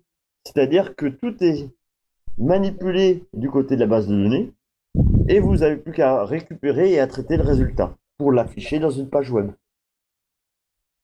Ce qui permet de faciliter ben, l'opération. Oui. Ça gagne du temps. Oui, ça gagne du temps et surtout ça évite que, ben, imaginez, vous appelez, euh, vous connectez à la base de données, la base de données, ok, répond, ok, je suis prête. Vous interrogez la base de données, donc une deuxième requête, la base de données euh, va vous retourner un résultat. Ce résultat-là, il va falloir le, vous allez obtenir une clé, une information. Vous interrogez la base de données pour demander le détail lié à cette clé. Bon, ça fait comme beaucoup d'appels d'aller-retour. Or que là, le grand intérêt, vous, en- vous envoyez le, le paquet de données et MariaDB, quand c'est programmé de son côté, correctement, eh bien, vous pouvez obtenir le résultat. Au lieu de faire 4-5 allers-retours, bah, vous avez qu'un seul aller-retour. Ce qui évite de, de faire des allers-retours et vous gagnez du temps. Et donc de la ressource. Et donc un informatique plus vert. Aussi. Aussi, euh, oui, euh, la partie euh, énergie peut être important à, à connaître et puis à appréhender. Et en termes de comment dire pour une base de données de de clés similaires, euh, enfin du nombre d'entrées similaires, tu aurais une idée de de la différence de comment dire de stockage que qu'engendre euh, MariaDB par rapport à du Postgre ou du SQL. Alors, euh, pour tout ce qui est valeur entrée, là, euh, on peut aller beaucoup plus loin. Il existe un storage, disons, un connecteur qui permet d'insérer des données en masse. Quand je dis données en masse, c'est-à-dire que euh, on parle de pétas de données, donc c'est au-dessus. Donc le péta, c'est euh, vous 10 avez 000 les Tera, non? Ou 100 000 Tera 100 000 Ah, c'est 100 000. Oui, parce qu'il y a le giga, le tera, et puis après on va passer au péta. Donc c'est la taille. Mais bon, euh, là c'est pour euh, des plateformes qui ont beaucoup de trafic, beaucoup de, de volumétrie de données, des volumétries qui sont très importantes. Par exemple, rappelez-vous, enfin, rappelez-vous, si vous regardez la météo, la météo, quelle que soit la chaîne qui l'émet, donc vous regardez la météo et souvent il y a une référence en disant aujourd'hui, il y a 100 ans, vous pouvez avoir, euh, ben, on était, euh, on avait telle température à tel siècle, etc.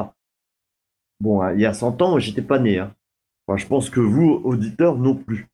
Mais par contre, ce type d'information, derrière, pour savoir et avoir identifié que dans 100 ans ou dans 150 ans, on avait ce type d'information, il faut que la base de données soit capable de pouvoir retourner cette information. Et bien, cette information, derrière, c'est du MariaDB.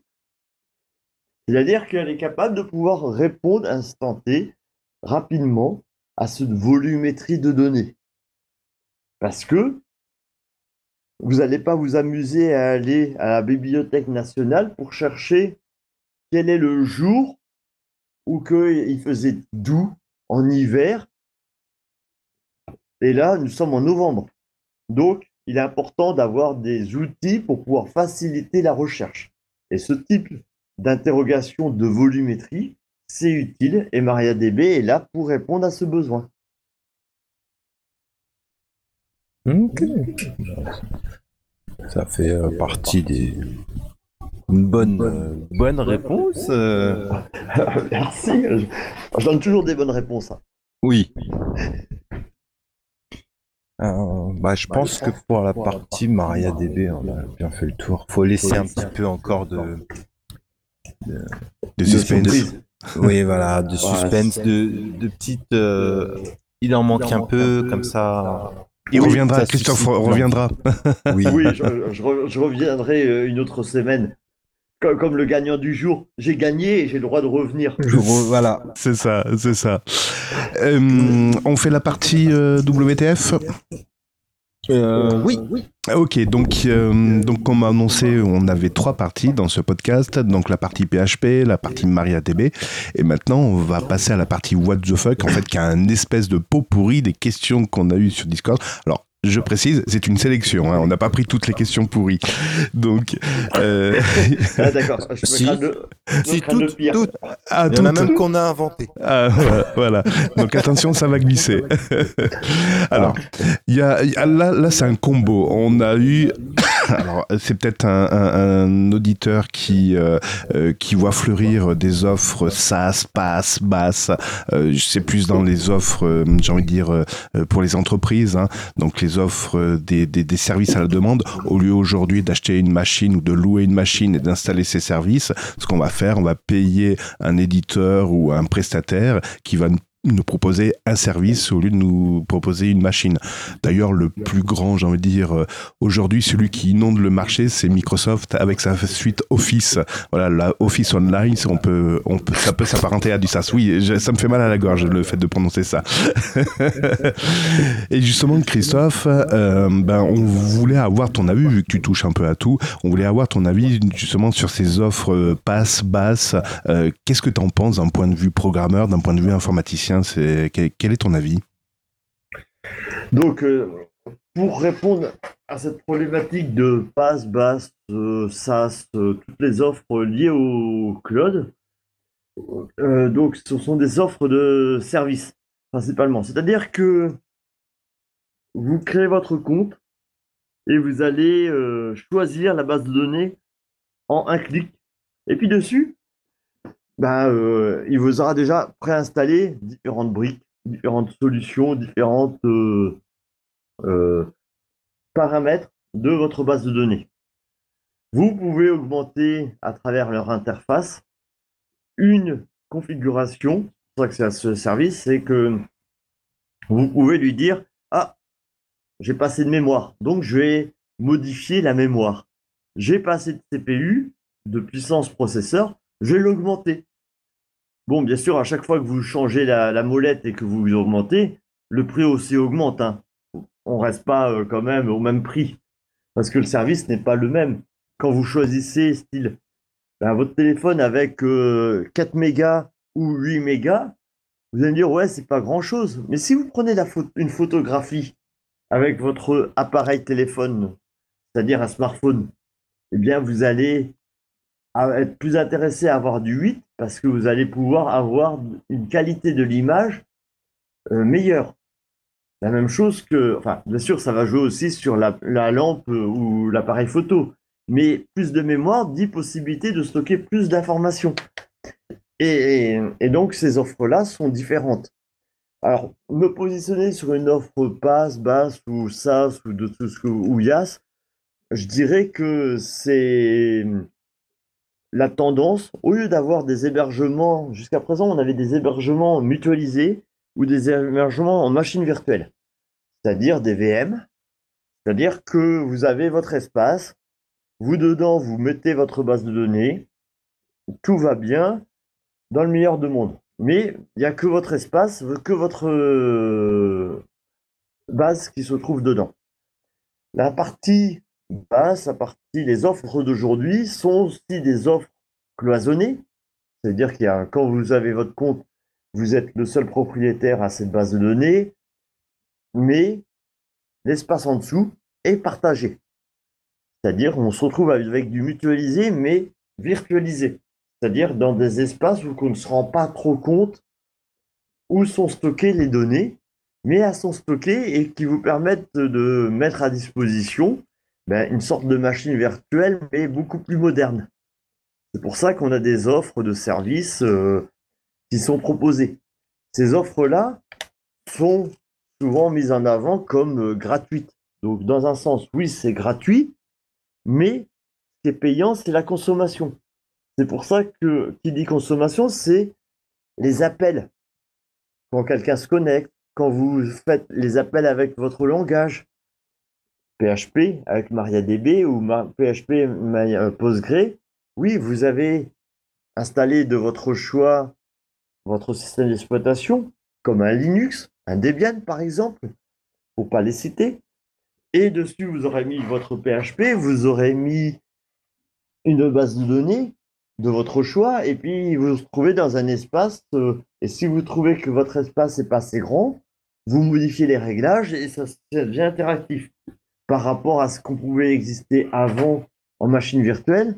C'est-à-dire que quand vous aviez 10 ben, gigas d'espace et que vous aviez besoin d'un peu plus de place, il fallait casser pour pouvoir recommencer. Alors que là, vous n'avez plus ce problème de barrière ou de limitation parce que le disque dur est atteint. Là, c'est directement des réglages à travers une interface. Donc d'un côté, c'est facile, c'est beaucoup plus facile à manipuler, c'est beaucoup plus simple. De l'autre, ben, vous êtes un peu plus tributaire des possibilités qui vous sont proposées.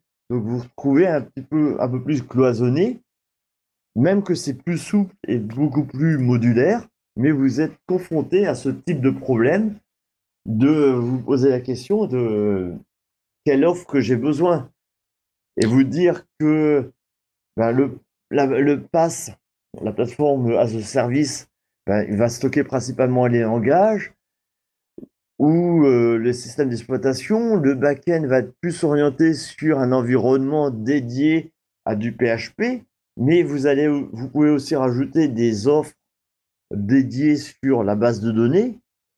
Et comme vous le voyez, là, je vous ai expliqué trois services différents, c'est-à-dire trois abonnements différents et pour stocker morceau par morceau. Oui, on va, on, va, on va partitionner l'offre en fait. Avant, on vendait une machine que maintenant, on va vendre des propriétés en fait. On va vendre des, oui, c'est ça, des, des, des, options. Ouais, des briques. Ce sont, ce sont des briques que l'on que l'on vend. L'avantage- La- Oui. la- enfin, l'avantage, à mon avis, euh, c'est que lorsque tu souscris à ce genre de service, c'est que tu n'es plus, tu fais plus l'architecte, tu ne fais plus le DevOps, tu ne fais plus de, de- tu mets plus en place d'infrastructure. Tu Oui, l'infrastructure est déjà disponible, donc euh, on vous le met à disposition, et préparamétré, et préparamétré, ouais, ouais. pré-paramétré, et après vous n'avez plus qu'à affiner. Donc en quelques clics, vous vous retrouvez avec un, un espace dédié sans avoir besoin d'avoir des connaissances poussées là-dessus.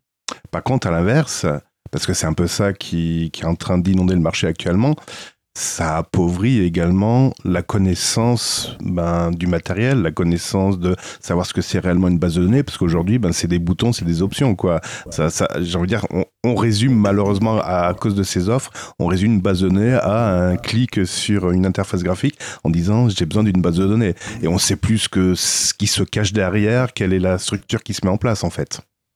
Oui, euh, je suis d'accord avec toi. Il existe euh, une solution que MariaDB propose, parce que MariaDB propose aussi une solution euh, euh, cloud à travers leur service donc euh, SkySQL. Donc SkySQL, c'est SKY SQL, Mhm. qui, si vous ouvrez un compte, vous avez un crédit de 500 euros. C'est-à-dire pouvoir découvrir Mari- MariaDB dans la configuration, les différents storage, les, différents, les différentes possibilités qu'offre la base de données. Hmm. Vous n'avez plus qu'à créer un- votre site PHP, vous faites les connexions et vous pouvez manipuler. Hmm. C'est un crédit qui vous est proposé. Après, bien entendu, c'est une offre euh, bah, sous licence parce qu'il faut payer bah, l'infrastructure, l'hébergement. Euh, Oui, tu c'est payes pas la base de données, tu payes le service en fait. tu payes le service parce que il faut payer les machines. Mm. Mais en dessous, comment est configurée la machine, quel est l'OS, quelle est la configuration, Mm. ben, vous n'avez plus la main. Et je suis d'accord qu'on perd la notion de... ben, avant, il fallait utiliser nos doigts, nos doigts pour pouvoir taper en ligne de commande l'installation de la base de données. Maintenant, tout se fait avec des clics de souris et on perd, on va dire, cette interaction euh, et où on modifie, on va dire, l'approche de l'administrateur de la machine, qui à l'époque faisait beaucoup de lignes de commande et beaucoup de configurations. Et maintenant, la configuration a été largement simplifiée. Hum, hum. Mais c'est parce que aussi quelque part, le, et on le retrouve en développement, le, ce qu'on appelle le back-end, donc tout ce qui se passe en arrière-plan, intéresse de moins en moins. Il y a, il y a beaucoup moins de DevOps aujourd'hui, il y a beaucoup moins, oui, parce qu'on appelle, c'est ça, hein, c'est les DevOps qui font euh, cette partie euh, opérationnelle. Oui, Euh, ah bon. Voilà. Et euh, donc c'est, euh, ça, ça intéresse, on a l'impression, enfin j'ai cette impression que ça intéresse beaucoup moins. Et d'ailleurs, quand on parle avec des futurs développeurs, euh, ce qui leur intéresse, c'est développer des applications en front, en avant. Euh, C'est c'est ce qui va être, c'est ce qui va s'afficher sur les écrans en fait. Oui, surtout que ça, les mobiles, les mobiles, smartphones ou tablettes, n'arrangent pas l'approche. C'est-à-dire que avant on créait des applications, maintenant on, a plus tendance à créer des, apps, des, des web apps comme on appelle. C'est-à-dire que la tendance se veut qu'on va créer des applications web et c'est plus la notion de quel système d'exploitation je vais installer en dessous, mais c'est plutôt c'est une couche au-dessus à travers le navigateur et c'est le navigateur qui devient un, OS. Alors attention, je vais, déba- je vais déraper, je vais déraper. Firefox n'était pas en avance euh, sur son temps avec Firefox OS euh, là-dessus par hasard? Euh, si, je sais, puisque j'étais appliqué dedans. J'étais un, un développeur. Comme quoi, c'est c'est une question de timing. hein. Dix, dix ans trop tôt, j'ai envie de dire, c'est ça? Oui, oui. Mais euh, si vous prenez euh, n'importe quel téléphone d'aujourd'hui, il existe Lineage OS qui est en dessous une distribution Linux, Hmm. Debian. Hmm. Donc euh, là, on se pose plus la question de comment installer un paquet ou comment installer Hmm. Ou créer une application. Hum, la Progressive Là, Web Apps, ouais, la, la Progressive Web Apps. Tu, tu, Voilà. vas, tu vas sur le site internet, on te propose de télécharger une partie de, de l'application, entre guillemets, oui, ça s'appelle une application. Donc, et c'est prévu, hein, il n'y a pas besoin de hacker ou de devenir route de son téléphone. Il suffit de cliquer sur un bouton et tout est prévu, tout est intégré. Ça télécharge certains programmes Java dans le téléphone et ça vous crée le raccourci sur le bureau. Alors, c'est pas un raccourci vers un site, hein, c'est vraiment, ça va télécharger des programmes. Donc, euh, si vous êtes offline et que le programme est prévu pour euh, travailler offline, il vous le permettra. Et si vous avez évidemment besoin de ressources online, ça peut se connecter euh, sur le réseau pour aller faire, faire des requêtes. Oui, c'est bien ça. C'est voilà. Mais oui, et c'est vrai que le clin d'œil que je faisais à Firefox OS, euh, c'était justement euh, Firefox OS voulait proposer un système d'exploitation concurrent à Android sans le magasin d'applications, donc sans être obligé de passer. c'est pas, pas concurrent, hein. c'est alternatif. Pardon. J'aime mieux concurrent. on on joue pas de la même catégorie. L'alternative est préférable qu'une alternative libre, Mhm. nettement mieux autre type d'alternative. Oui, mais t'as raison. Oui, oui, t'as raison. Donc c'était une alternative proposée à, à- à Google, à Android ou à, à iOS d'ailleurs, euh, pour euh, ben, justement ne plus passer par un magasin d'applications, donc centraliser les applications auxquelles vous avez droit ou pas le droit et toutes les dérives qu'on connaît, euh, du genre quand vous faites un achat, ben, il y a une partie qui est ponctionnée par Apple ou par euh, Google. Bon, bref, voilà. Et donc Firefox OS disait non, non, mais toutes les applications on peut, on a le droit de pouvoir installer toutes les applications qu'on veut et ne pas être centralisé sur un, sur un magasin d'applications. Donc, c'est eux qui ont poussé, j'ai envie de dire, le Progressive Web App, donc l'application web. Euh, donc, il suffisait d'avoir un navigateur pour avoir des applications. C'est bien ça. C'est bien ça. Euh, de jolis souvenirs. J'en ai même là un dans les mains. Enfin, j'en ai plusieurs qui sont à côté de moi. J'en ai, j'en ai eu un euh, récemment dans les mains. Alors c'est évidemment ça se fait plus aujourd'hui. Firefox euh, OS a, a été arrêté. J'en ai eu dans les mains et j'avoue que euh, il est très joli. Alors malheureusement c'est pauvre en effet en fonctionnalité. Il n'y a pas beaucoup de fonctionnalités dans le téléphone, mais en effet j'ai trouvé que l'OS en lui-même était était beau, était épuré et, et était très intéressant au niveau fonctionnalité. Par contre Alors, voilà. pour, c'est- te, pour te réconforter, Mhm. il y a un autre projet sorti à partir de Firefox OS qui a Mhm. été forqué, Mhm. qui s'appelle KaiOS. D'accord. K-A-I-O-S. Qui marche très bien en Asie, qui propose de nouvelles fonctionnalités, des améliorations et qui est très en vogue en Inde, en Chine et euh, qui, euh, je l'espère, bientôt arrivera en France et en Europe. Nous sommes le, var- le mardi 22 novembre. Il faut noter cette date au cas où. 2022, 2022. 2022. euh, pour pour l'info, au cas où. Donc, euh, oui, oui, euh, ça un archive et bientôt après vous pourrez ressortir les archives. C'est ça. On était les premiers. donc c'est un système qui existe déjà depuis 5 ans, hein, donc on n'est pas vraiment les premiers, mais euh, beaucoup ne le savent pas. Ah oui, mais Bah, carrément, carrément pas, oui. En francophone, j'ai vu le truc passer et je pensais que c'était euh, du même style que Li- Lineage OS. Mais euh, je savais pas que ça reprenait la partie euh, sur. Firefox OS. Donc je pense que certains de nos auditeurs seront contents de le savoir. Notamment Fabrice. donc, hein. Euh, c'est à suivre, euh, il faut attendre. Euh, si vous allez dans un pays étranger, ben, vous pouvez toujours l'obtenir. Donc je vous laisse effectuer les recherches pour en trouver. D'accord. Euh, par exemple, si on va au Qatar, mais on voilà. pourra le récupérer. Euh, pardon, excusez-moi, j'ai dérapé encore.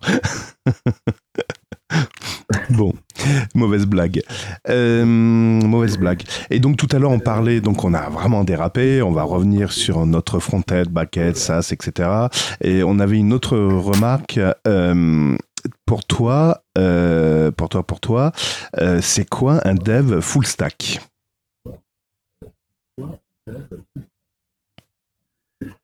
Alors, le dev full stack, euh, son nom, comme il l'indique, euh, c'est un développeur Ouais. qui va développer, enfin, qui va embarquer, qui va faire plutôt un full stack va englober différents langages, d'être compatible, C'est-à-dire qu'il est un peu capable de, de faire une architecture, un, un- manipuler le langage euh, back-office et euh, un peu framework différent.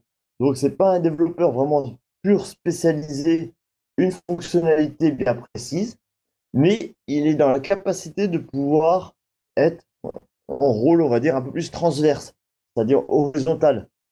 Quand vous faites un site web, vous avez une partie front, donc la partie visible de l'iceberg, une partie back, la partie cachée, et euh, dedans, ben, il faut avoir les connaissances des deux. Donc le développeur full stack va utiliser ben, les briques, va se rapprocher, on va dire, d'une approche DevOps, mais pas DevOps euh, de on, choisit, on paramètre le logiciel. Là, on va prendre différentes briques, différentes euh, frameworks, différents outils, back, base de données, front, et puis l'architecture, et qui sera capable de pouvoir assembler l'ensemble de toutes ces briques pour réaliser un projet. Donc c'est plus un développeur, on va dire, générique, qui va être, euh, bah, comme vous allez chez votre médecin, il y a le générique et puis il y a le spécialiste. Mhm. Le spécialiste qui a des connaissances un peu plus éloignées, mais lui, il a une fonctionnalité, vraiment le spécialiste, bien précise.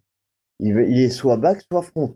Là, on va se retrouver sur euh, un acteur qui est important, qui est capable de pouvoir répondre aux deux problèmes, les deux côtés, pour euh, répondre à- aux besoins du projet. Donc le full stack, il va à la fois euh, ben, pouvoir manipuler du CSS, faire du JavaScript, faire du PHP, manipuler des API, c'est ça en fait. Oui, c'est ça. Donc, il est capable, il apprend un peu tout, euh, un généraliste, il apprend tout. Et euh, si après son diplôme ou sa spécialité full stack, il peut se spécialiser dans une techno plus qu'une autre, Hmm, suivant son envie ou suivant son besoin. D'accord. Et, et là, on, il sera plus vraiment développeur full stack, mais il sera un spécialiste ou un expert d'une technologie bien précise.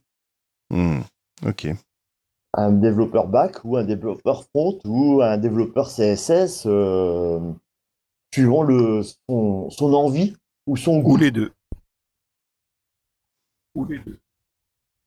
Aussi. Mais euh, souvent, moi j'ai déjà vu de spécialistes euh, back dire ouais c'est bon j'en ai assez de faire du back, je vais aller sur le front, je vais faire du front ou je vais faire du CSS et on se rend compte rapidement que ben, on a des lacunes si on n'a pas suivi de formation dédiée. Style que j'aime bien prendre, le développeur back se va se mettre à faire du graphisme. Donc oui, on est capable chacun de nous de faire un joli dessin. Mais la qualité artistique peut des fois porter à défaut de la réalisation. C'est-à-dire, moi je suis codeur, donc je suis développeur, et quand je fais des graphismes, je me fais huer par ben, mes graphistes, ceux qui sont amenés à choisir du côté front les spécialistes, parce que moi mes couleurs préférées, c'est le rouge et le vert. Donc des couleurs bien sûr bien flashy. hein. Donc des couleurs qui, ben, on voit que c'est bleu ou c'est vert. Et ces couleurs-là, ben, le graphiste, il adore me dire, ouais mais c'est pas beau ce que tu fais.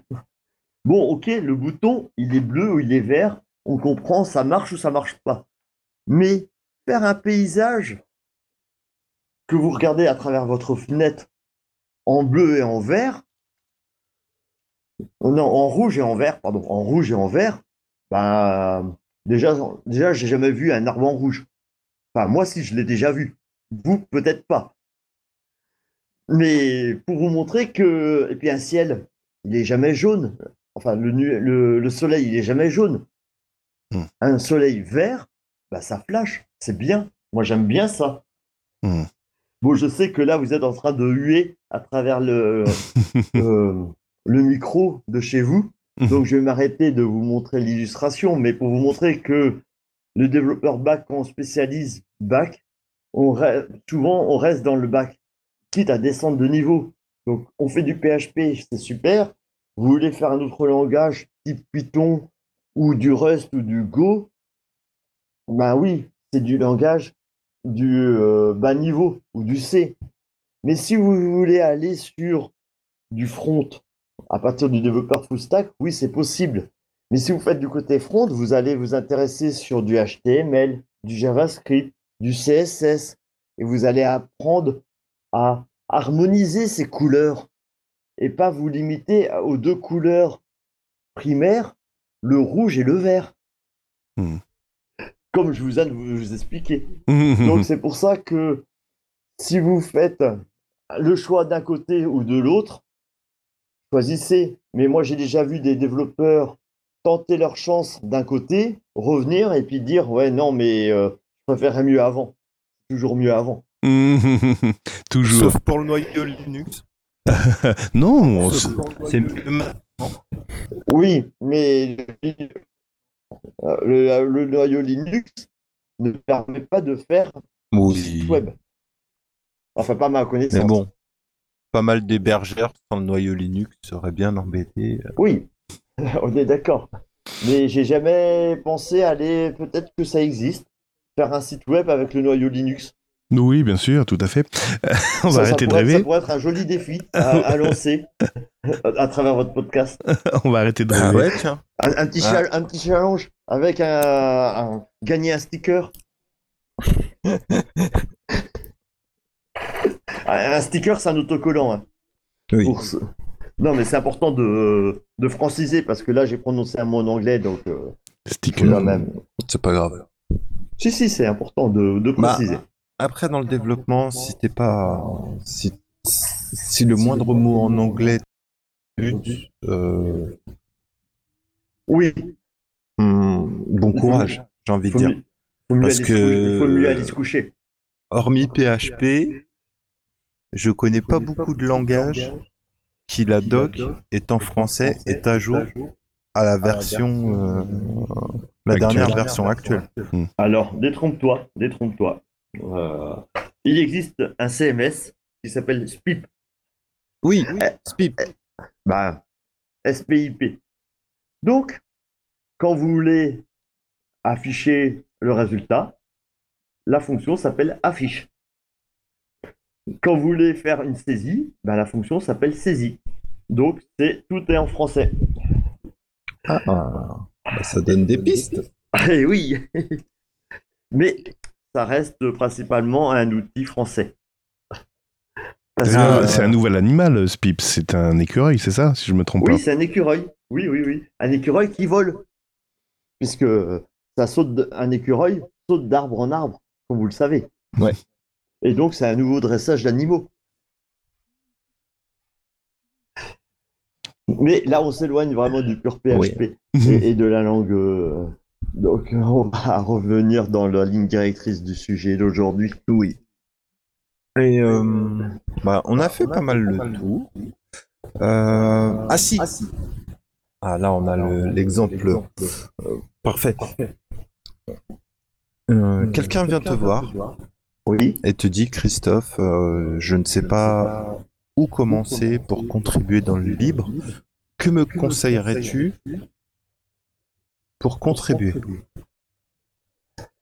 Alors, la contribution pourrait, je dirais, faire une émission dédiée sur la contribution. Oui, bah oui. Oui.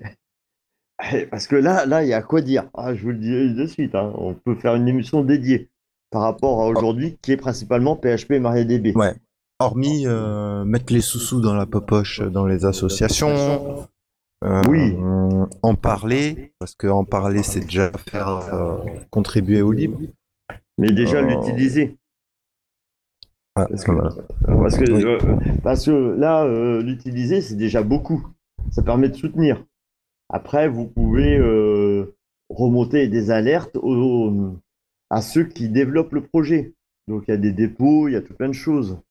Mais euh, si vous voulez vous impliquer plus, je dirais qu'il existe euh, un site important qui sont amis. Donc, c'est l'April, april.org qui est l'association de la défense du logiciel libre pour la promotion envers tout le monde et qui rassemble l'ensemble des communautés euh, françaises et que là, vous pouvez retrouver des informations, les rencontrer, puisque régulièrement, dont j'en fais partie, on se retrouve sur des événements euh, divers et variés, pas que dédiés à l'informatique, qui permettent de proposer des solutions alternatives ou euh, la promotion du logiciel libre.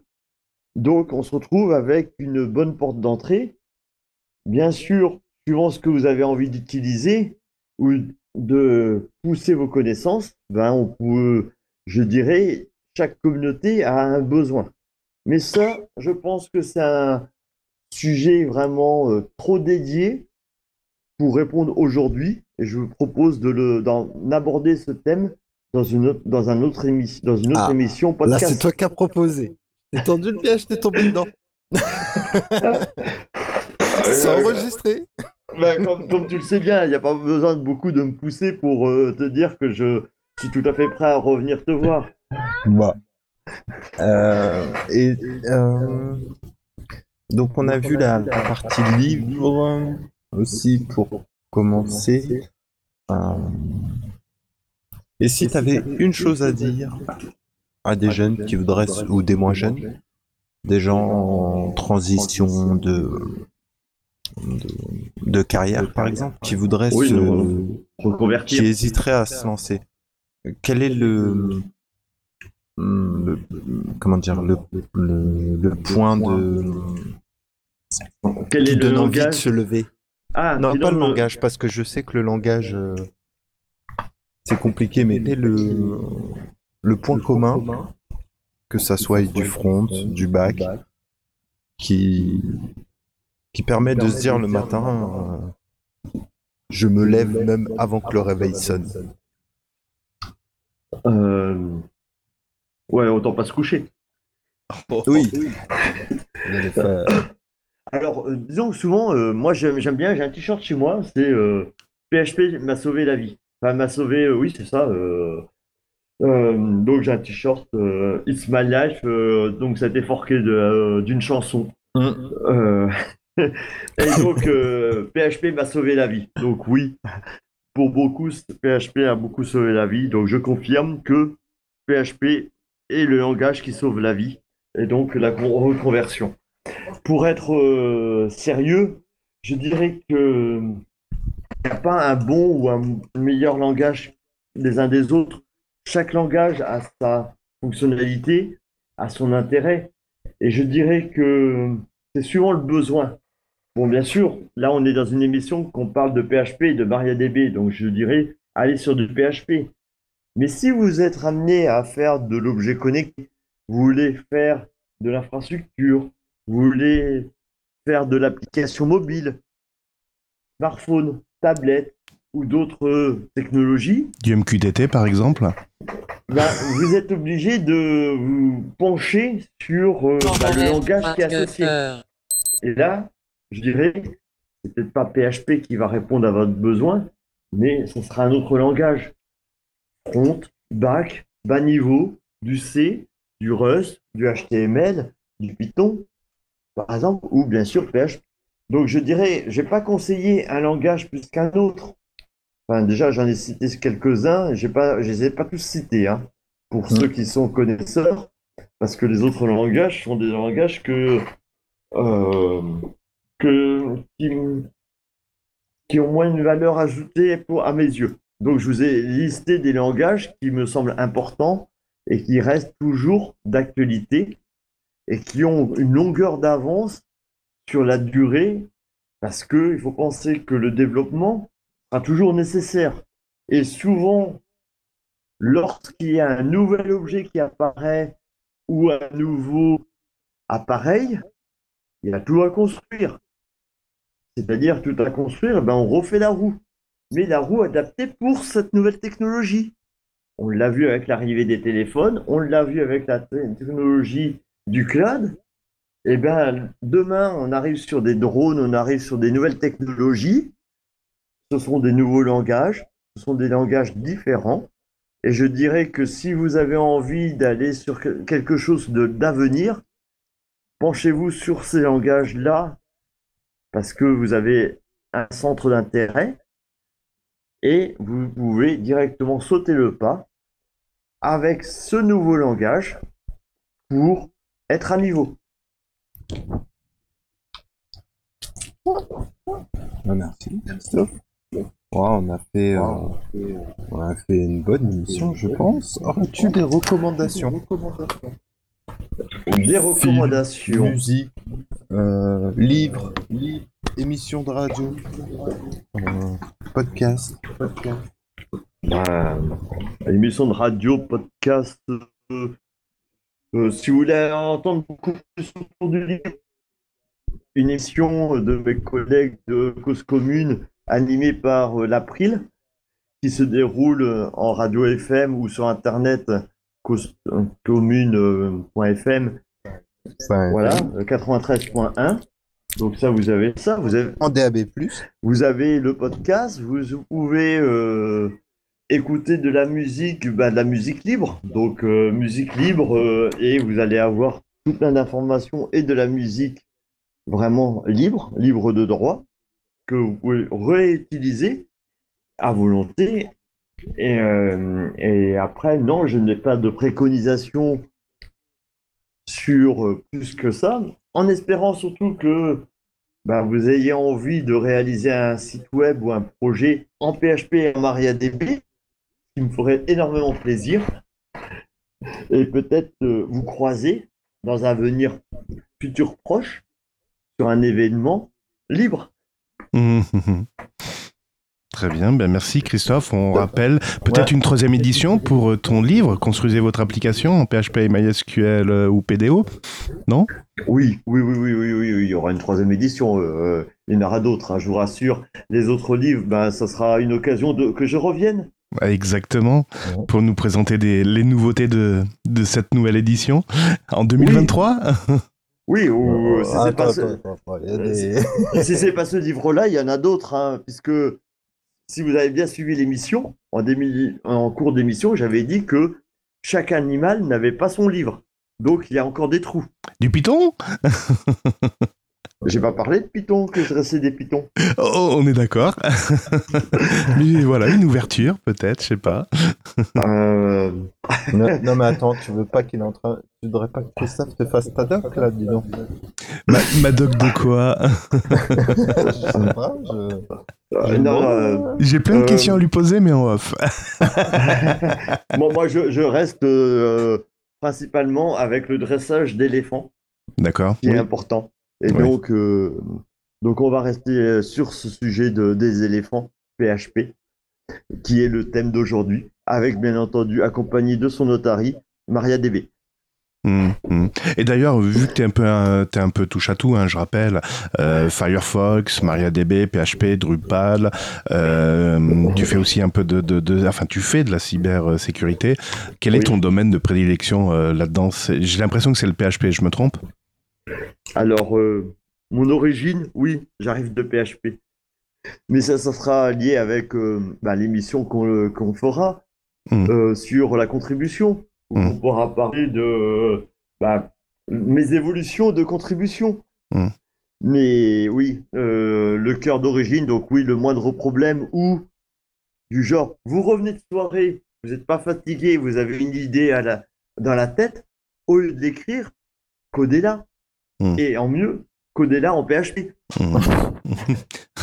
PHP 8, s'il vous plaît. Euh, euh, j'ai- je l'ai déjà fait, hein, c'est pour ça que je peux le dire. Ah, oula Bah Faut oui. vraiment pas être fatigué alors. Hein Bah si, à 5h du matin ou à 6h quand vous rentrez. 6h, euh, vous rentrez de, de, de, de- de discothèque. 6h du matin, il fait jour.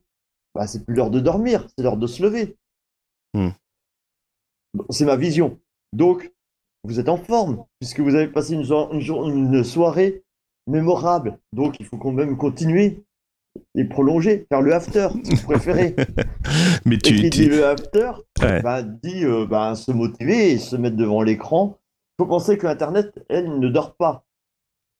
Et quel que soit de jour comme de nuit, vous avez des humains, des personnes qui sont connectées. Donc, vous pouvez coder. Hmm. Mais tu, tu, tu as raison, c'est vrai que bah, moi également je fais du PHP depuis longtemps et c'est vrai que j'arrive mieux à mettre en œuvre en PHP que dans un autre langage mes idées.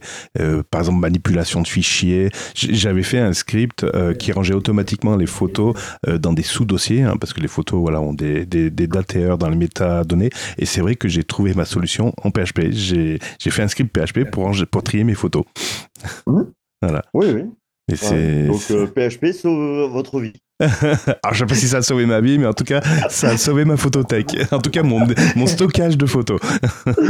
Eh oui, oui, oui. Donc euh, non, non, euh, PHP sauve la vie. C'est pour ça. N'hésitez pas, il faut y aller. Très bien. John, le mot de la fin? Bah, ça va être difficile, hein. euh, vivement le prochain. Vivement le prochain. Euh, je vais reprendre celle de mon streamcast parce que là, pour le coup, ça colle bien. C'est euh, continuer d'apprendre et de partager ce que vous aimez. Mais c'est très bien. En tout cas, on vous remercie pour votre fidélité. Euh, J'espère que cet épisode vous aura plu. Comme d'habitude, vous marquez les commentaires sur le site de l'apéro des papas manchots. Euh, voilà, n'hésitez pas à faire un Venez retour. nous rejoindre sur Discord. Exactement, le lien disponible également sur le site de l'apéro des papas manchots. Vous avez tous les liens sur le site de l'apéro des papas manchots. Sauf le sauf en cours de création et dont vous pourrez être hébergé aussi dessus. Autopromo pour ouais, John, parlons Linux. C'est ça. Autopromo, voilà. Mais c'est une excellente idée, mais on en reparlera en effet. de- de- d'enregistrement. Donc voilà. Donc, Très bien. partagez ce que vous aimez, continuez d'apprendre. Voilà. Et euh, ah bah Microsoft. Et rendez-vous voilà. su- sur... euh, non, pardon, j'allais dire une connerie. rendez-vous au prochain non, non. numéro de l'apéro des papas manchots. En vous remerciant encore beaucoup pour votre fidélité. Merci Christophe d'être, d'avoir accepté ce vous. rendez-vous. J'espère que ça t'a plu. Et puis, ben, rendez-vous Oui, au oui. prochain numéro. À bientôt. Au Ça revoir. m'a bien plu. Merci à vous. Salut. À bientôt.